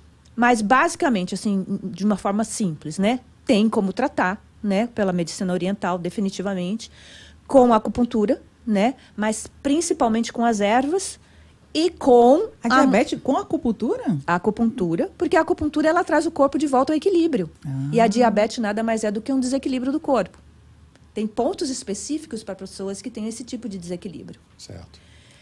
mas principalmente com a mudança do estilo de vida, da alimentação. Não tem como lidar com diabetes sem fazer mudança de alimentação. E atividade física. A atividade física é importantíssima. Então, daqueles cinco pilares, para tratar um quadro de desequilíbrio vinculado à diabetes, a gente tem que usar a alimentação, Uhum. tem que usar a qualidade do sono. Tem muita gente que tem diabetes que tem problema para dormir também. E essa falta de sono restaurador dificulta o corpo de usar o mecanismo de autocura, porque eu acredito no mecanismo de autocura, que todo corpo tem um mecanismo de autocura. Só que o que, é que acontece? A gente negligencia tanto, abusa tanto aí do não corpo, dá mais perde. voltar, né? Exatamente. Então, assim, o sono restaurador é um dos, dos triggers, dos, do dos gatilhos para fazer o, o- a capacidade de autocura do corpo voltar a funcionar. Então, você tem que ter um sono de qualidade. E ela não tem, não. A dona Alda não tem, não. Então, assim, Toma remedinho. é, alimentação, qualidade do sono. A suplementação eu entraria com ervas. Eu tenho fórmulas maravilhosas para ajudar. Eu tenho uma fórmula lá, inclusive, que ela ajuda muito a fazer o desmame da- das, da- das drogas usadas para medicina. Né? Ah, entendi. Ela, ela- como é que a gente faz? Mas assim, é um conjunto de coisas, não é. Esquece que medicina natural oriental não tem pílula mágica. Isso é Não legal tem. você falar, porque isso é, É. o ponto que eu ia chegar. As pessoas, as pessoas, em geral, não estou dizendo que é a Alda e Dalda, não estou falando de você, estou falando em geral. a pessoa quer ir lá, quer que você passe uma erva para ela, que ela vai Isso. tomar e vai ficar curada. Não- não Acham tem. que é Harry Potter, né? Não E, e- não é assim. O, que- o que você está falando com a medicina oriental também bate com o que os, os médicos ocidentais falam, né? Em grande Sim. parte. O que muda é depois. Sono, atividade física, Alimentação, Isso é é. básico. Gestão emocional. Gestão emocional. Isso é básico para todo mundo. Né? O que É. muda depois é, é, é a, a questão É a dedicação. a dedicação, né? se tem mais química, se é mais natural. E isso é uma coisa muito legal. Entender que a medicina oriental, que é outra coisa que é um ponto que eu ia chegar também. Uma das coisas que a gente, de novo, na história da, da ignorância ocidental, é que a gente, durante muitos anos, foi criado como se tudo isso, tudo isso, a medicina oriental, as coisas na- africanas fossem é, coisas atrasadas. E pelo contrário, nós estamos falando de uma coisa milenar, que é muito mais antiga e que é muito mais estudada e desenvolvida do que a medicina ocidental. De alguma maneira, o Ocidente tomou conta da, do, dos meios de comunicação e começou a, a- a vender as suas, as suas- os seus remédios, as suas químicas. Capitalismo, né? Não que não acredite na- na- que aquilo funcione para curar um sintoma, talvez. Uhum. Mas a, a gente começar a entender que o que os caras praticam na Ásia, na África, é coisa de, de tribal, que é, que é como se fosse bruxaria, é uma loucura. É. É- não, tem nem, não tem nem lógica. Porque nós estamos falando de algo que tem muito mais desenvolvimento milenar, Total, milenar, nem secular, milenar, do que a, a medicina ocidental. Né? Então a gente tem que entender que isso tudo que a Saíra está falando, você vê que faz todo sentido. Todo sentido. Só que você vai para a natureza. A natu- a natureza, o, de novo, o rapazinho lá que vendeu coisa da Amazônia. Não, negócio- total. A gente é Ele tá muito falando criada, disso, aqui, assim. Gente, na Amazônia, na, na floresta, tem tudo que a gente precisa para. Tudo, Tudo. tudo. Tudo. É. Né? Exatamente isso. Mas como o nosso, esti nosso estilo de vida está muito mudado ultimamente por causa de- da modernidade, da industrialização, dessas coisas todas, a gente perdeu muito contato com a natureza. É verdade. E, o, e a gente abusou tanto do corpo que as ervas funcionam, mas elas têm as limitações dela. Então, assim, eu não sou contra a medicina alopática, nem contra os remédios eh, farmacêuticos. Muito pelo contrário, eu acho que eles têm a função deles. Sim. Tem um momento que a gente precisa fazer uso deles. Mas o que, eu não, o que eu gostaria que as pessoas entendessem assim, é que tem alternativas. Tem formas diferentes de se tratar as condições. A melhor delas é a prevenção. É óbvio. Claro. Né? Por que, que eu sempre falo da mudança de estilo de vida, mudança de estilo de vida? Primeiro, para curar o sintoma que você tem hoje. Né? E segundo, para evitar que ele volte. Porque a maioria da- dos tratamentos que a gente vê hoje em dia, ele cu- cura, que nem você falou, ele cura o sintoma, mas volta depois de um tempo. pessoa não- né? não Por quê? para. Porque É. não resolveu a raiz do problema. Sim. Quando eu falo de Né? desequilíbrio dentro do corpo, eu estou falando da raiz do problema, Claro. entendeu? É essa conexão de que a gente é um todo, né? Eu não tem como uma pessoa que chega lá com um problema de dor de cabeça, mesmo de enxaqueca, que eu vou só tratar, por exemplo, se eu colocar a agulhinha na área da, da cabeça para resolver o problema da enxaqueca, o paciente sai de lá sem que- enxaqueca. Eu já tive paciente de chegar lá com enxaqueca e sair sem. Só que ele volta para o ambiente que ele está. Volta a comer do jeito que ele come, dormir do jeito que ele dorme, lidar com as situações do estresse do jeito que ele faz, a enxaqueca volta. Por quê? Porque não resolveu a raiz do problema. Sim. Então, assim, essa medicina é maravilhosa? É. Mas, assim, é uma medicina da mudança do estilo de vida. Né? É a busca de uma, de, uma, de uma saúde a longo prazo. Sim. Que eu mesmo, lá na, na palestra do, do Expo Brasil, eu comecei falando assim. É, que eu estava falando sobre longevidade, né? os cinco pilares da saúde e a- o caminho para a longevidade. É, eu comecei e perguntei ao pessoal quantos anos vocês acham, até quantos anos vocês acham que vão viver? É, né? Com lembro, é quantos verdade. anos vocês Você acham que vão assim. chegar? 75 anos, 85 anos, 90? Eu vou chegar a 120. Aham. Como é que a gente. Tá, eu quero chegar a 120. Então, assim, que é que eu preciso fazer para isso? Pode ser até que eu não chegue, mas eu vou buscar os caminhos que podem me levar a Sim. isso. Eu lembro que a Stephanie, que tá aqui fora, a Stephanie falou pra mim nessa hora, ela falou, virou assim, "Se- eu não sei se eu quero chegar a 120, não. Você quer, Gabriel? Eu falei, eu também não sei. Então, Mas vamos- sa- se for um 120 saudável, garotão. exato. É, então, não sei. É mas eu vou isso. poder usar aquele óculos. Ai, aquele óculos não. Já não pode usar agora. Mas, Sayuri, uma- eu, eu vi esses dias uma, uma, uma neurocientista dando uma Uhum. palestra. Vi no YouTube também. Caiu pra mim lá, a neurocientista. Eu achei interessante o assunto. E é muito interessante, porque, pô, estamos falando de uma neurocientista. Teoricamente, nada mais tradicional. Tem até a piada que o cardiologista acha que é Deus e o neurocientista tem certeza. Tem certeza. Né? Neurocirurgião. No caso, o neurocirurgião, né? Ele tem certeza. Então, essa, essa história é uma história interessante porque ela começou a falar exatamente muito de novo. Ela falou do cérebro, claro, né? Uma neurocientista, como que o cérebro funciona. E ela chegou num ponto que ela e ela fala o tempo todo de, de- que você falou. Atividade física. Atividade física, alimentação, atividade física. Ela, ela bate, ela bate. E ela fala assim, porque ela fala assim, gente, eu tô cansado de ouvir as pessoas falarem, não, é porque minha família tem diabetes, eu tenho histórico de diabetes, então eu tenho diabetes. Gente, se você não comer mal, não vai ter diabetes. Mesmo que a família inteira tenha, né? Isso aí é uma bobagem, a pessoa botar na cabeça, que a não ser que seja uma coisa muito né, é, é, diferente, grave. Você tem diabetes, não é porque a sua avó tinha, é porque você está comendo açúcar pra caceta. É, E ela, verdade. e ela explica, ela fala sobre isso, fala de uma outra doença, que é a mesma coisa, expressão alta, que é a mesma coisa, ela fala assim, cara, você não está se alimentando direito, você não está fazendo atividade física.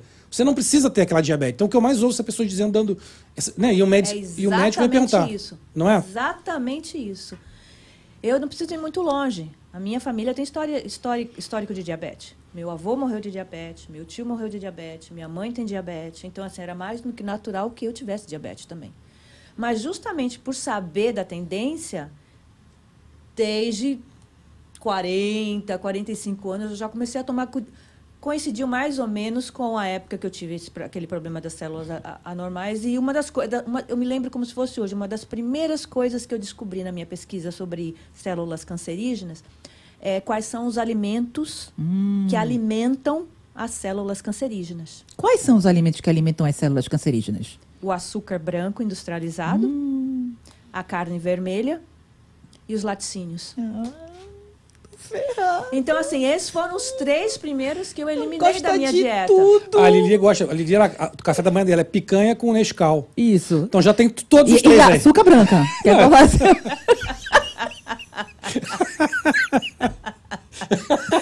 Me ferrei. Ai, naquela época eu já comecei a trabalhar com o lado da diabetes, eu já comecei a diminuir, Entendi. entendeu?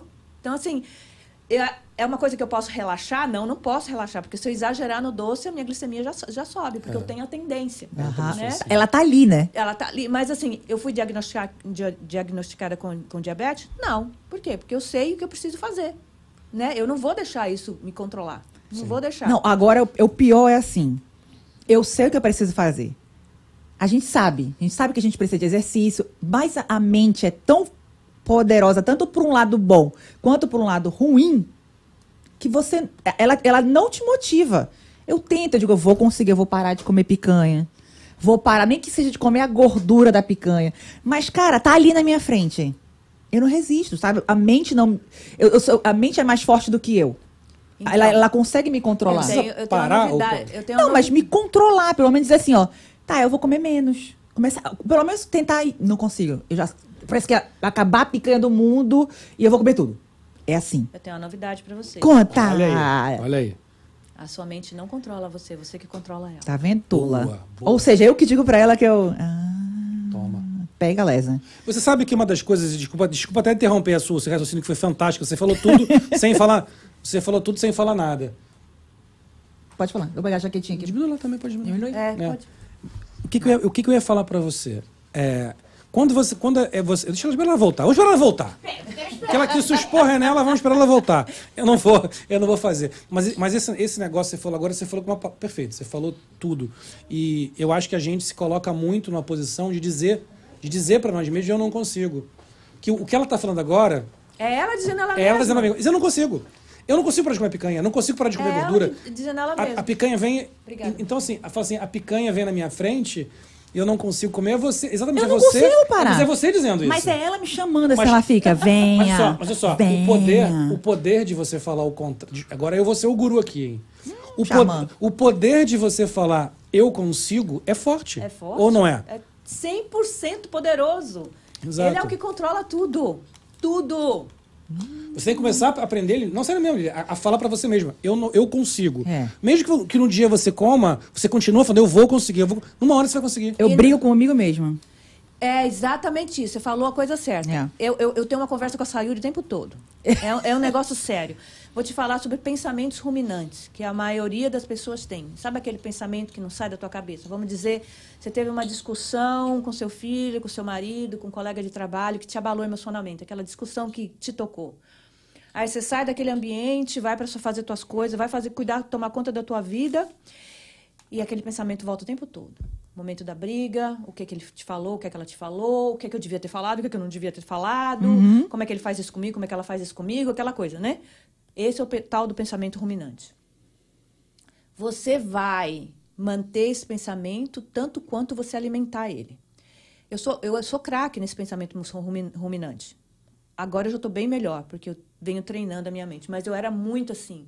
Até hoje tem algumas coisas que aconteceram assim, que vira e mexe e volta no meu pensamento. Eu digo, mas por que, que esse pensamento está vindo? É um pensamento desagradável, que me traz uma sensação desagradável, uma emoção desagradável. Sim.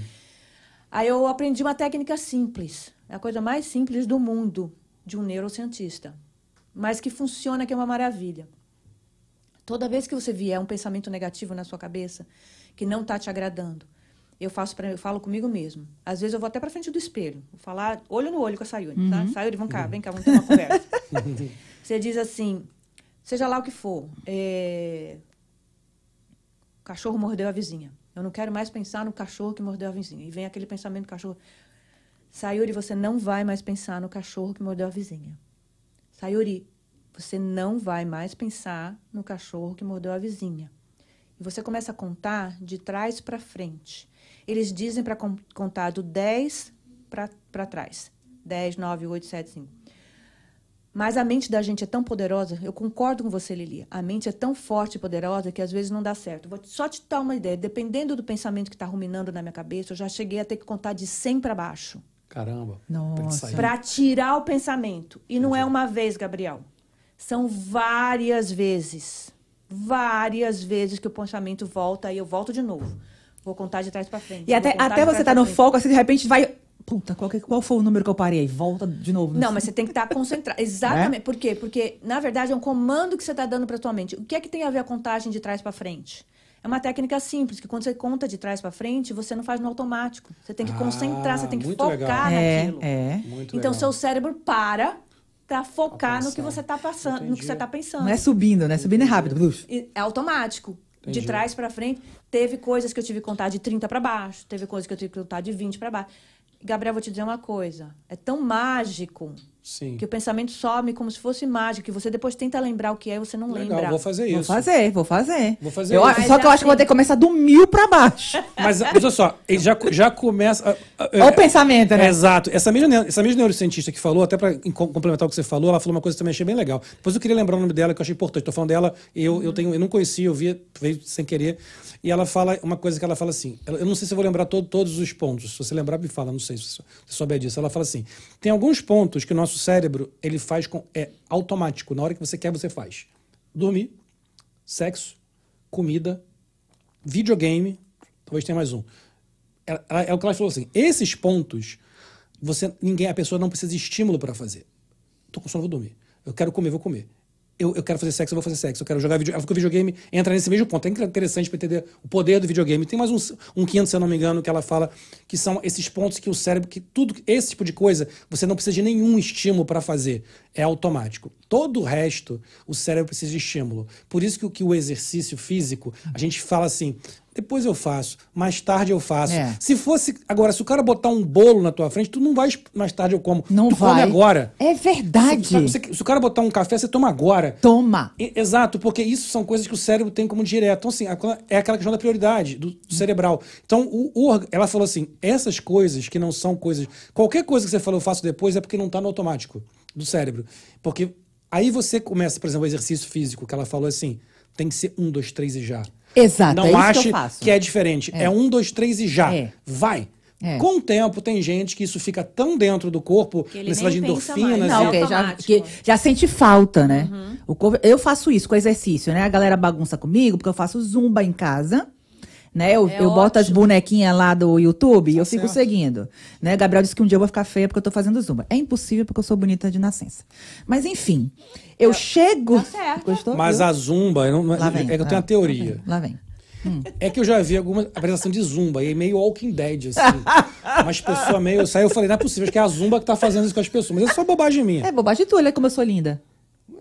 Li, Vamos É depois, isso. depois eu, Viu? eu, eu, eu, eu não quero ser indelicado. Tô brincando, tô brincando. Tô brincando, tô brincando.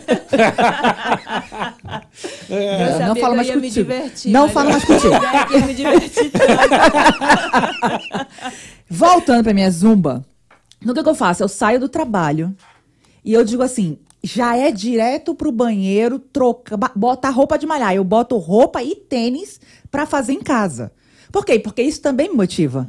Né? Eu boto aí a roupinha, quer dizer, agora vou fazer o exercício. Porque se eu parar dois segundos pra sentar na cama, Não Sim. faz mais. eu faço. Que É ter um, dois, três já. É. Agora, se, che- se botar uma coisa na sua frente, você pega e come um amendoim, sei lá, o que seja. Né? Então, isso, e eu nunca tinha pensado por esse ponto. Eu estou trazendo isso aqui porque você está falando basicamente a mesma coisa, de uma outra maneira. E isso é, isso é genial. É verdade. a gente tem ouvido aqui quantas pessoas, Liliane? Eu concordo que o fato de se alimentar é automático. Agora, as escolhas não são. Concordo. né? É aí que tem a diferença, né? A, a gente tem que saber. E outra coisa que eu acho importante, que é, é cultural isso nosso. A alimentação, se alimentar, a função de se alimentar é de nutrir o corpo, Uhum. não é de prazer. Ah, eu não Sim. sei. É, eu penso nisso. Eu quero é comer. Entendeu? Eu malho na pra comer. verdade, Culturalmente, lá no Brasil, a gente vincula muito a alimentação ao prazer. É porque a gente verdade. cresceu assim. É se você comer a verdade. comida toda, eu te dou isso. Se você só vai sair se você comer a comida toda. Se você comer tudo, eu te dou um sorvete. Se você- A gente tem muita negociação com a comida E saiu, sabe o cultura. que? O brasileiro, ele é único. As pessoas, qualquer lugar do mundo, vamos sair pra conversar? vamos sair pra comer. conversar. O brasileiro, não. A gente vai comer o quê? Aham. A gente vai comer o quê? Não tem conto sem comida. Não tem. Exatamente. Não existe. A- aí, aí que vem. Comer é maravilhoso. Mas Sim. o que a gente precisa entender é que a função da comida é nutrir o corpo, não é dar prazer. Porque se for só para dar prazer, a gente só vai comer porcaria. Gosto. É verdade. Porque todas as porcarias são gostosas, porque Uhum. elas são criadas para estimular as nossas papilas degustativas para ter prazer. Aham. Entendeu? Até a comida industrializada, ela é especializada em cri- criar produtos químicos que estimulam ou over estimulam mais do que o normal a você ficar viciado em alguns tipos de comida. É verdade. Uma das coisas que vicia é o açúcar. Por isso que é tão difícil se livrar do açúcar. O, o cara falou outro dia, eu tava lendo que o cara fez isso com rato. Disse que, o, que é mais fácil o rato se livrar da cocaína do que do açúcar. Exatamente. Pesquisa, Exatamente. pesquisa É. científica. É. Você consegue fazer o rato parar de, de- de usar cocaína, De ser drogadinho. mas ele não consegue sair com açúcar. O açúcar é mais, é mais Ele é viciante gor- ele fica do que a gordinho. cocaína. É. Por isso que a gente tem que eliminar os cinco alimentos inflamatórios que, can- que provocam os problemas todos de saúde. Eliminar em que sentido? Não é deixar nunca mais de comer. Porque a vida é feita de coisas doces que não precisa ser o açúcar branco. Tem muita coisa boa, gostosa, que não é só do açúcar branco. E, na verdade, é uma questão de, acumul... de, de acostumar o seu paladar a comer coisas diferentes. Sim. Porque tudo que a gente que é que dá esse prazer de comer, principalmente o açúcar, ele vicia, ele cria uma. ele- é- é- você, não é só questão de viciar o paladar. Você perde a capacidade de saborear as coisas simples. Por exemplo, as crianças pequenas que são introduzidas a a- aos cheetos da vida, aos salga- salgadinhos, que têm na composição produtos químicos específicos para viciar a criança, Sim. ele, ou, ele estimula em excessiva, excessivamente é, essas papilas degusta- degustativas a ponto de que para a, a- a criança sentir o sabor de novo, só, só consegue sentir o sabor de coisas com esse tipo de estimulante. Uau. Ela se torna dependente desse tipo de estimulante. Aí quando ela bota um brócolis na boca, falando do brócolis que você estava falando, Iu, ele né? acha ruim. Você coloca um legumes na boca, por quê? Porque ela não consegue mais saborear. Agora, tira essas comidas industrializadas por dois meses. Sim, Passa a introduzir para a criança comida de verdade. sim. As frutas, as verduras, os legumes. Gente, uma arvorezinha de brócolis cozida no vapor sem tempero nenhum é adocicada. É gostoso. E é. a manteiga? Se bem que minha esposa, às vezes. A coisa, ah, ó, vou te falar, o maior terror da minha vida, vou, te- vou ter que, vou ter que admitir isso aqui. O maior terror da minha vida atual. Agora não que meu filho está começando a comer as coisas com um pouquinho mais de tempero. Era quando ele vinha pequenininho e a minha esposa vinha, sei lá, tipo 11 horas da noite, com aquela comida sem nenhum tempero. Amor, prova aí, prova aí a comida. Eu, eu já fazia assim. E o bichinho se babava todo. ele na come, comida. não, mas ele mas, por exemplo. Essa é a uma- comida boa. Sim, sim. E a gente, ele, a gente né, não quis, época. nem quis dar pra ele outra comida. Aí, por exemplo, ela pesquisou um bolinho que é um bolinho feito com damasco seco, Ah, é? banana, maçã e aveia. Cara, perfeito. é docinho delicioso. A minha irmã tá viciada no bolinho do é Nicolas. Isso que eu falo. É isso que eu falo. A natureza proporciona tudo que a gente precisa É. ter para ter prazer na alimentação. Sim. Gente, que é coisa mais gostosa do que uma fruta docinha, um morango docinho, Sim. sabe? Um- Eu adoro. Não, banana, cara, qualquer coisa que você botar banana fica doce. Uma delícia. Exatamente. Mistura qualquer coisa com banana que Tá tá docinho. tudo certo, Sayuri. Tá tudo certo. Não, mas eu vou te falar Olha, também o, o- açúcar branco. Outro dia eu até deixei o meu, meu, meu filho comer um picolé, mas era só, era só aqueles de fruta que não tem nenhum açúcar. Era o sorbet. No sugar added. É só com. Aham. Era só o moranguinho ali. tá, bah, tem, tem açúcar, do, açúcar pra caramba. Claro que tem. Tem a frutose, mas, cara, a felicidade do moleque. Tá vendo? A carinha vinha. Lindo. Cara, é muito maneiro. Mas eu também tomo muito cuidado, assim, É. de dar porcaria pra ele. A gente não quer batata frita, essas coisas. Porque porque- depois é difícil mudar o hábito alimentar. Eu, É. eu, eu atendo muito adolescente lá na clínica. Muito adolescente. Normalmente começa assim: vem a mãe primeiro resolver algum tipo de problema. Aí quando ela ouve tudo que eu tenho para falar, diz: Ai, vou trazer meu filho, você precisa falar para ele tudo que você está me falando. E aí o que, que a gente vê? Adolescentes de 14, 15, 16 anos de idade com problemas de saúde de adultos. Sim. Verdade. Por quê? Doideira, né? Porque tem um estresse monstruoso na vida que não se justifica uma pessoa tão jovem, com tanta responsabilidade e tanto estresse. Não é? Tem uma preocupação enorme com a aparência física, começa a comer o que não deve. Sim. Fato. né? Ou não tem nenhum tipo de educação alimentar, come só porcaria, né? Coisas que fazem mal para o corpo. Então, assim, é, é, uma, é uma febre, é uma, é uma coisa assim que não tem explicação. Sim. Agora, esse adolescente. Aí a gente tenta. O adolescente, quando a gente explica, eu confio muito na sabedoria do adolescente, principalmente do adolescente. Eu confio demais, porque eu acho que eles são sábios de natureza. Eles só não estão tendo a informação correta. Então, assim, quando você pega um adolescente e explica tudo isso, ele entende. Ele entende, ele pesquisa, né? Ele vai atrás. ele vai E atrás. quando ele abraça, Já teve, Abraça. já teve adolescente, de a mãe chegar em casa aqui e fazer alguma coisa para comer, e ela disse assim: Mas mãe, a Sayori disse que isso não é saudável. É isso mesmo. E eles, eles jogam na nossa cara. É verdade. Mas sabe que é uma coisa também que é, é- tá muito na nossa cultura cultural? Esses dias agora, né, fui final de semana naquela festa junina de Margate. Uhum. Eu fui, meu enteado tem 13 anos, ele foi com a gente e tal. Aí chegou lá, a gente foi comer um negocinho, festa junina e tal. Eu fui lá, eu comi Você foi? pastel. Eu comi, comi eu comi pastel. Eu fi- eu fiquei com- eu fiquei com canjica medo de de- amendoim, pastel, cuscuz, com Nossa, tudo vai isso. acabar, gente. Salsa- é, cachorro quente. Aí ele chegando lá, Pedro, você quer alguma coisa pra beber? Água. Ele só pede água. A minha primeira reação foi, porra, Pedro, caraca. E a Coca-Cola? Cheio de coisa que é água. Depois, mas é- eu, eu nem cheguei a falar pra ele. Educação Quando eu alimentar. virei, eu falei, cara, o moleque tá certo. Educação Ele só quer alimentar. água. Deixa. É, e olha a minha cabeça, querendo já dar um expor. Porra, cara, caraca, vem pra aqui pra cara do cacete. Vem pô, tomar beber- água. Beber água, pô, Fica em casa. Idiota, moleque idiota. Garoto. Cretino. Eu, hein? Credo. Sacanagem, mas não é? Mas a Tá certo ele. criança, a criança, quando a gente se propõe a educar, a ensinar, ela aprende, ela tem uma capacidade de aprendizado enorme. É verdade. Do mesmo jeito que se você colocar para uma criança pequena um refrigerante, um doce, um bolo, um sorvete, ela vai se viciar naquilo. É. Porque ela não sabe diferenciar, a diferenciar, ela não sabe, ela não tem educação alimentar. Não, eu acho tão legal para uma criança que não é acostumada, né? Vamos dizer, tomar. Coca-Cola. Aí tu dá, ela faz assim.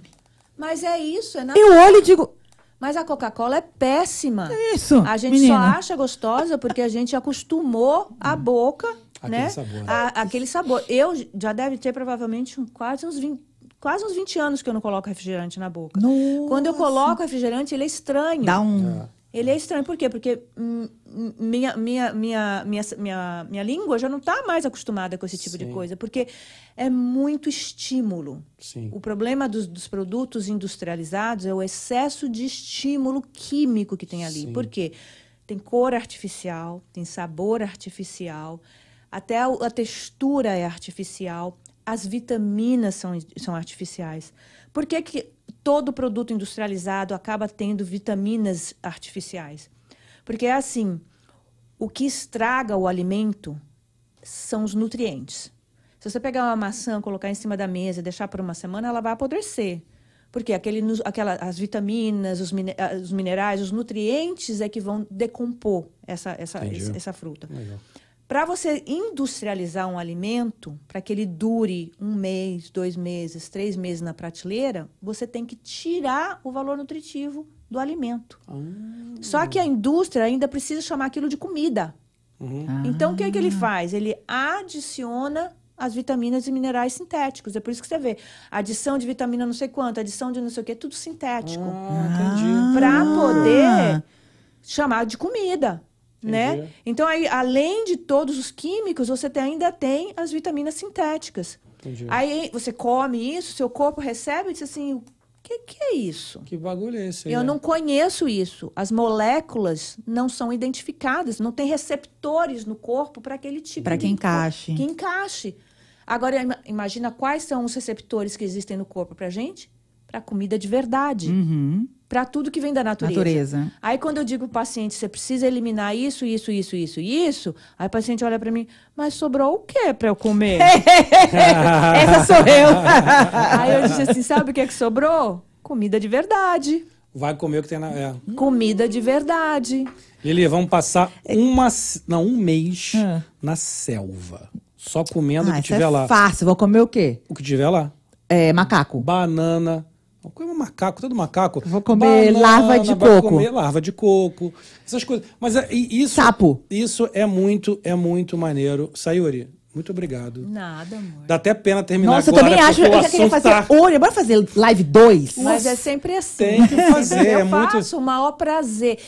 Isso, a minha missão, uma das minhas missões, quando eu estava na, na, na, na escola, eu disse a mim mesma: estou passando esse perrengue todo para conseguir me formar nesse negócio e para poder praticar, é para poder passar meu conhecimento para frente. Então, a minha missão é passar o máximo para o maior número de pessoas possível o que eu aprendo. E eu tô todo dia aprendendo alguma coisa. Incrível. Então, assim, estou, estou disponível para quando Não, você precisar volte Nossa, sim, porque eu acho que esse assunto tem muita coisa pra gente Né? falar sobre esse assunto. Obrigado. Você deu uma aula pra gente. Nossa, Para as pessoas que estão aqui vendo, tá todo mundo encantado Todo e mundo, agradecendo, né? que tá aprendendo pra caramba. Já- você o- falou alguns assuntos, você falou de, de- de- você falou de certas maneiras e assuntos que eu nunca tinha ouvido ninguém falar. Suave, né? E, e direto. Né? E, e que passam um, um conceito. Essa coisa que você falou, por exemplo, do corpo entender quando você respira aqui. Eu nunca tinha ouvido alguém falar desse jeito. Eu sabia que era importante, mas a gente, é isso. Por que, que é importante? Eu não Uhum. sabia, agora eu entendi. E outras coisas, você falou várias aí, que a gente depois vai ver, todo E mundo para vai quem quiser é, aprender um pouquinho mais, porque o meu Instagram eu criei para poder passar essas informações para frente. Então, meu Instagram tem tudo isso. Cada Ótimo. um dos meus posts lá no Instagram tá falando sobre alguma coisa desse tipo. Muito legal. Então, vai lá no seedofhealth.online e começa a investigar, futuca lá. Tem, Já tem vai todo- aparecer ali na telinha. Tem todo tipo de, de informação que você possa imaginar. Substituto para o açúcar, substituto para farinha. Quando eu digo para cortar os, os alimentos inflamatórios, eu não faço maldade. Tá. Eu mostro o que você pode Tá. substituir. Tá, eu então vou tem pensar. lá substituto para açúcar, substituto para farinha branca, substituto para o leite de vaca. Tem Ótimo. várias Não, alternativas. eu, eu também não sou Ali, tão ó, tá na- cabeça tá na tela, é isso tá aí, ali. Saíra, correto? seedofhealth.online. É Então o tá meu aí. Instagram, Então exatamente. deixa, pode, É, pode deixar na deixa tela um aí. pouquinho, Stefano, o pessoal anotando aí. Lá tem bastante coisa legal. Não, eu, eu falo assim, eu também não sou tão, sabe, sei. cabeça dura assim também não, mas o problema é que tem algumas coisas realmente, tipo açúcar, por exemplo. Hoje aconteceu justamente isso. Eu fiz o meu café sem prestar atenção e fui sentar na minha, na minha, na minha coisa de trabalho. Quando deu o primeiro gole, eu não tinha colocado açúcar. Mas na hora veio aquele amargo, eu levantei e fui lá colocar minha açúcar. Entendeu? Porque eu não consigo, eu não suporto tomar um café sem açúcar. É o costume. Não é? só a picanha, por exemplo, eu não consigo parar. Não consigo. É só o costume. É, é costume. Vou te falar que meu café também, hoje cada vez mais eu, eu, eu, Sem não, açúcar? eu, não, eu, eu ainda consigo ainda botar adoçante, mas, eu, mas hoje em dia por exemplo, eu boto uma gota. Uma gota. É, ainda é aquele resquício de vício na Ah, eu no eu, Eu te tento pedir alternativo. uma gentileza. Não consome adoçante. É, é, é. E os, e os É as muito açúcares? prejudicial. Dizem que é ruim, né? É pior do que o açúcar branco. E o xilitol? Pior do que a açúcar branca. Então, o xilitol não é tão ruim, mas sabe qual é o problema do xilitol? Ele é altamente processado. Químico. Ele é processado, não é nem só o químico, ele é processado. O que é o que é, o que é melhor pra gente? É o que é mais perto da natureza. Brasileiro entende logo o que eu falo. Sabe qual é o melhor açúcar que tem? A rapadura e o melaço. Entendi. Porque é a cana de açúcar, que foi feita para adoçar a vida, Aham. mas sem ser processada. Por que, que o açúcar branco é problemático? Ele vem do da cana de Da açúcar cana. do mesmo jeito. Entendi. Mas que cor é o caldo de cana? Fala para mim. Marrom, né? Que cor é o açúcar cristalizado? Branquinho. Branquinho. É melhor se o açúcar mascava uma O que é coisa que assim? você acha que o processo químico que passou aquilo para chegar àquele ponto? Sim. O mascavo verdadeiro, não o brown sugar daqui dos Estados Unidos. Para quem mora aqui, o brown sugar daqui não é o mascavo, não se Entendi. engana. Mas é a rapadura, é o, o, o, o, melaço, é o açúcar mascavo, o açúcar de coco, palm, ah, coconut palm sugar, que aqui tem muito, é muito Ah, fácil. tem achar. fácil mesmo? Ah, então- Vou procurar. ah, então vou pro- supermercado. Vou procurar. Vamos Vou, vou procurar. Vamos procurar. Qualquer Nós. É. coconut palm sugar é Procurar. tranquilo, você pode usar. Coconut powder sugar. Palm Coco- sugar. Palm sugar. Palm sugar, É que é o da- açúcar do coco. Exatamente. Ah, vou procurar. vou procurar. Vou procurar. É, hoje eu tô tentando tirar o açúcar de da maioria, mas eu ainda uso um pouco de adoçante. Então, mas eu sempre já ouvi Não, falar sobre isso, que é o muito ruim, né? adoçante fora, pelo amor de Deus. Tá. Não é bom, de jeito nenhum. Altera o funcionamento do cérebro, desenvolve problemas, eh, doenças cognitivas. Não. Tá bom. Não, você é muito jovem para isso, não. Farei isso, farei isso. Não, eu boto só porque, assim, hoje eu uso muito. Eu já tinha ouvido muito falar que não era bom, mas no café eu não consigo. Eu boto Não uma gota. Faz é, não tuc. dá. Mas assim, tem que ter, sabe? Senão eu não consigo. Mas eu comecei lá, eu usava quatro gotas, agora eu boto uma. Eu tô diminuindo, mas eu acho que eu vou, vou, ter- vou testar o. Três colheres de açúcar. Eu vou, eu vou testar, eu vou testar sim o, o Coconut Palm Sugar, porque é importante. Sayuri, foi uma aula, volte. A volte gente- acho, acho que esse assunto é importante realmente. Tchau, tá aí. Volta, por favor. É importante realmente para todo mundo, é, é fundamental. Eu, eu, eu, eu acho que eu tô numa fase pessoal minha, que é com meu filho, com um aninho de idade, em que eu, eu penso nisso todo dia. Eu preciso estar saudável. É o Eu futuro preci- dele. Exato, eu preciso estar bem. Eu não quero que meu filho, com 10 anos, um pai doente. Eu não quero É. meu filho, sabe? E eu sei que eu já fui pai bem mais velho, então eu tenho noção que eu preciso. Então, meu, meu, o exercício físico que eu sempre fiz na vida e que eu parei, depois, depois que vim para os Estados Unidos, eu parei muito. Aí teve uma época que eu voltei, aí fiquei, pô, super bem, daqui a pouco parei de novo. Eu tô voltando, tô no 2, 3 já do exercício, estamos melhorando na, na, na- na alimentação. A gente lá em casa tenta Pô, minha esposa gosta muito de, de mercado de mesmo, de verdura, legume comprado fresco toda semana. Então, a gente tem, tem, tem preocupado isso, claro, tem ajustes a fazer, mas eu acho que isso é muito importante para todo mundo, porque você falou uma coisa. A pessoa está jovem, ela está tá, tá abusando, está abusando, está abusando. Um dia a conta chega. Exato. E, e presta atenção na alimentação do teu filho. Com certeza. Porque a gente não quer que ele desenvolva nenhum tipo de doença desse tipo. Não. E o que você passar para ele agora, nessa fase, é o que ele vai carregar pelo resto Sim. da vida dele. Com certeza. Então, esse é o maior tesouro, a maior, ma- maior herança que você pode deixar para o teu Com filho. certeza.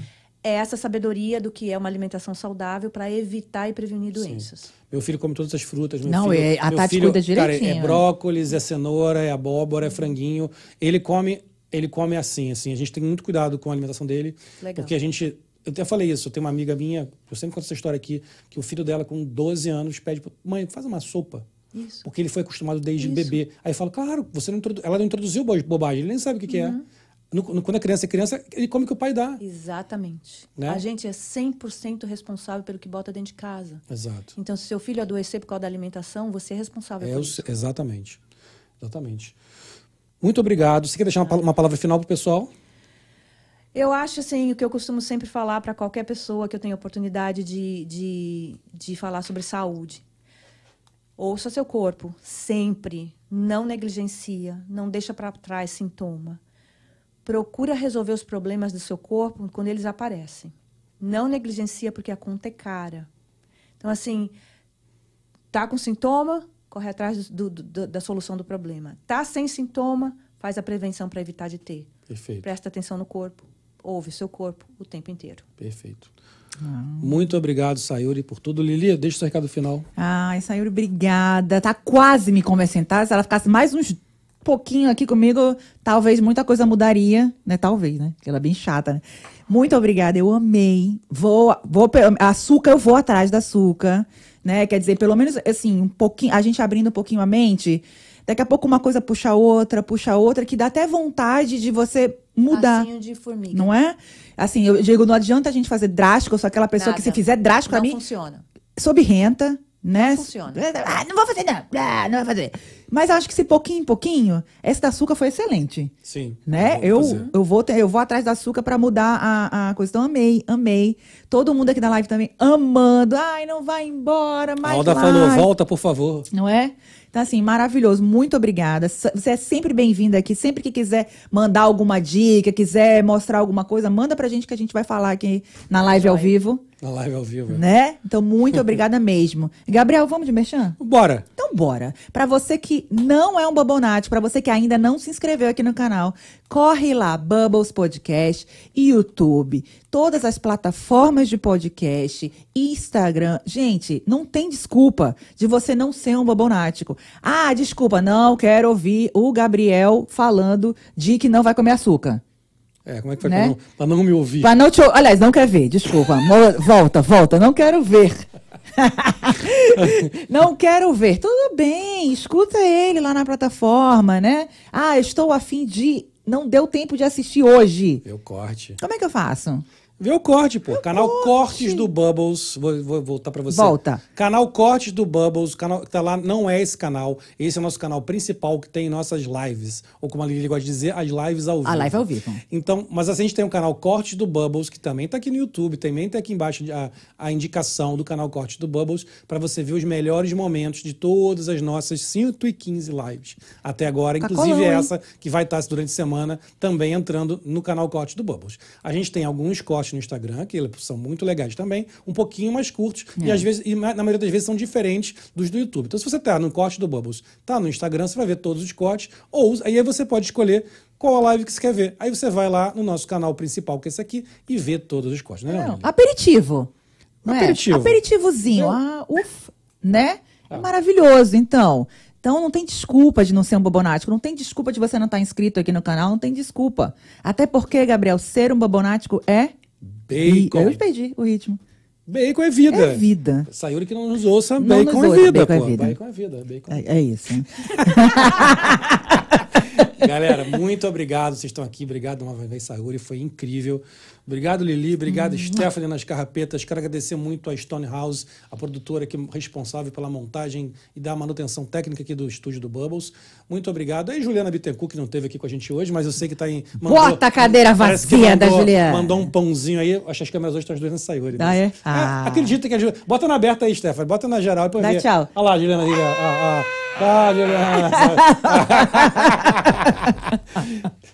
Muito obrigado aí a todo mundo. Obrigado, Pane de Pulha. Pane de Pulha 2020. Pão artesanal italiano, antepasto italiano, feito artesanalmente, sem Hum. Coisinha açúcar. gostosinha, sem açúcar. branco. Ah, não, ele Uma faz, delícia. o pão com banana, o pão de banana que você Mas ama. é banana, é banana. Banana é, É? docinho, pô. Então, mas aí não tem Não açúcar. é açúcar branco, Não, banana. é maravilhoso. Então pede lá que você não vai se arrepender. É muito gostoso, muito bom mesmo. E vamos aproveitar agora no final do programa. O quê? Agradecer também a IC Solutions, Aê! a melhor agência brasileira Arrebentou, hein? de publicidade, marketing, design e eventos aqui dos Estados Unidos.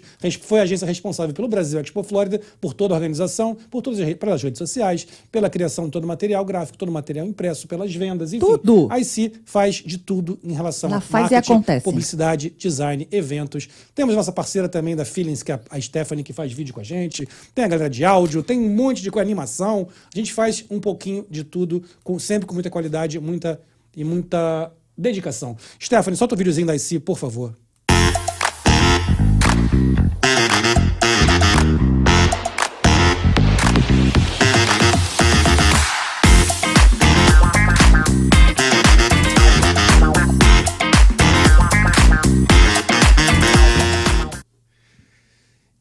E é isso aí, pessoal. Quem vai, ter que- vai lá, segue a IC também no Instagram, segue, vai no, vai no, no website, no, também tem um canal do YouTube com algumas lives falando sobre marketing, publicidade, design e eventos. E muito obrigado, continuem aqui. A gente semana passada fez. Olha, é mesmo, olha. Anunciamos o Zé Quero Agora, agora, vamos fazer de Zé novo. Carlos. E não era. Não era. Lili me enganou, Eu me enganou. pensei que. Passou errado quem era a pessoa. Pô. Zé Carlos vai falar sobre mortgage, vem semana que vem. Agora sim, pode fazer a musiquinha. Fala de assim. Josefina Guedes. Eu não vou fazer essa mesma música de novo, já foi uma vez. Lili. poxa. Já foi bem ridículo. A gente vai, deixa isso pra lá, vamos fazer uma coisa um pouco, um pouco diferente. Zecão vai te pegar, ui, sei lá.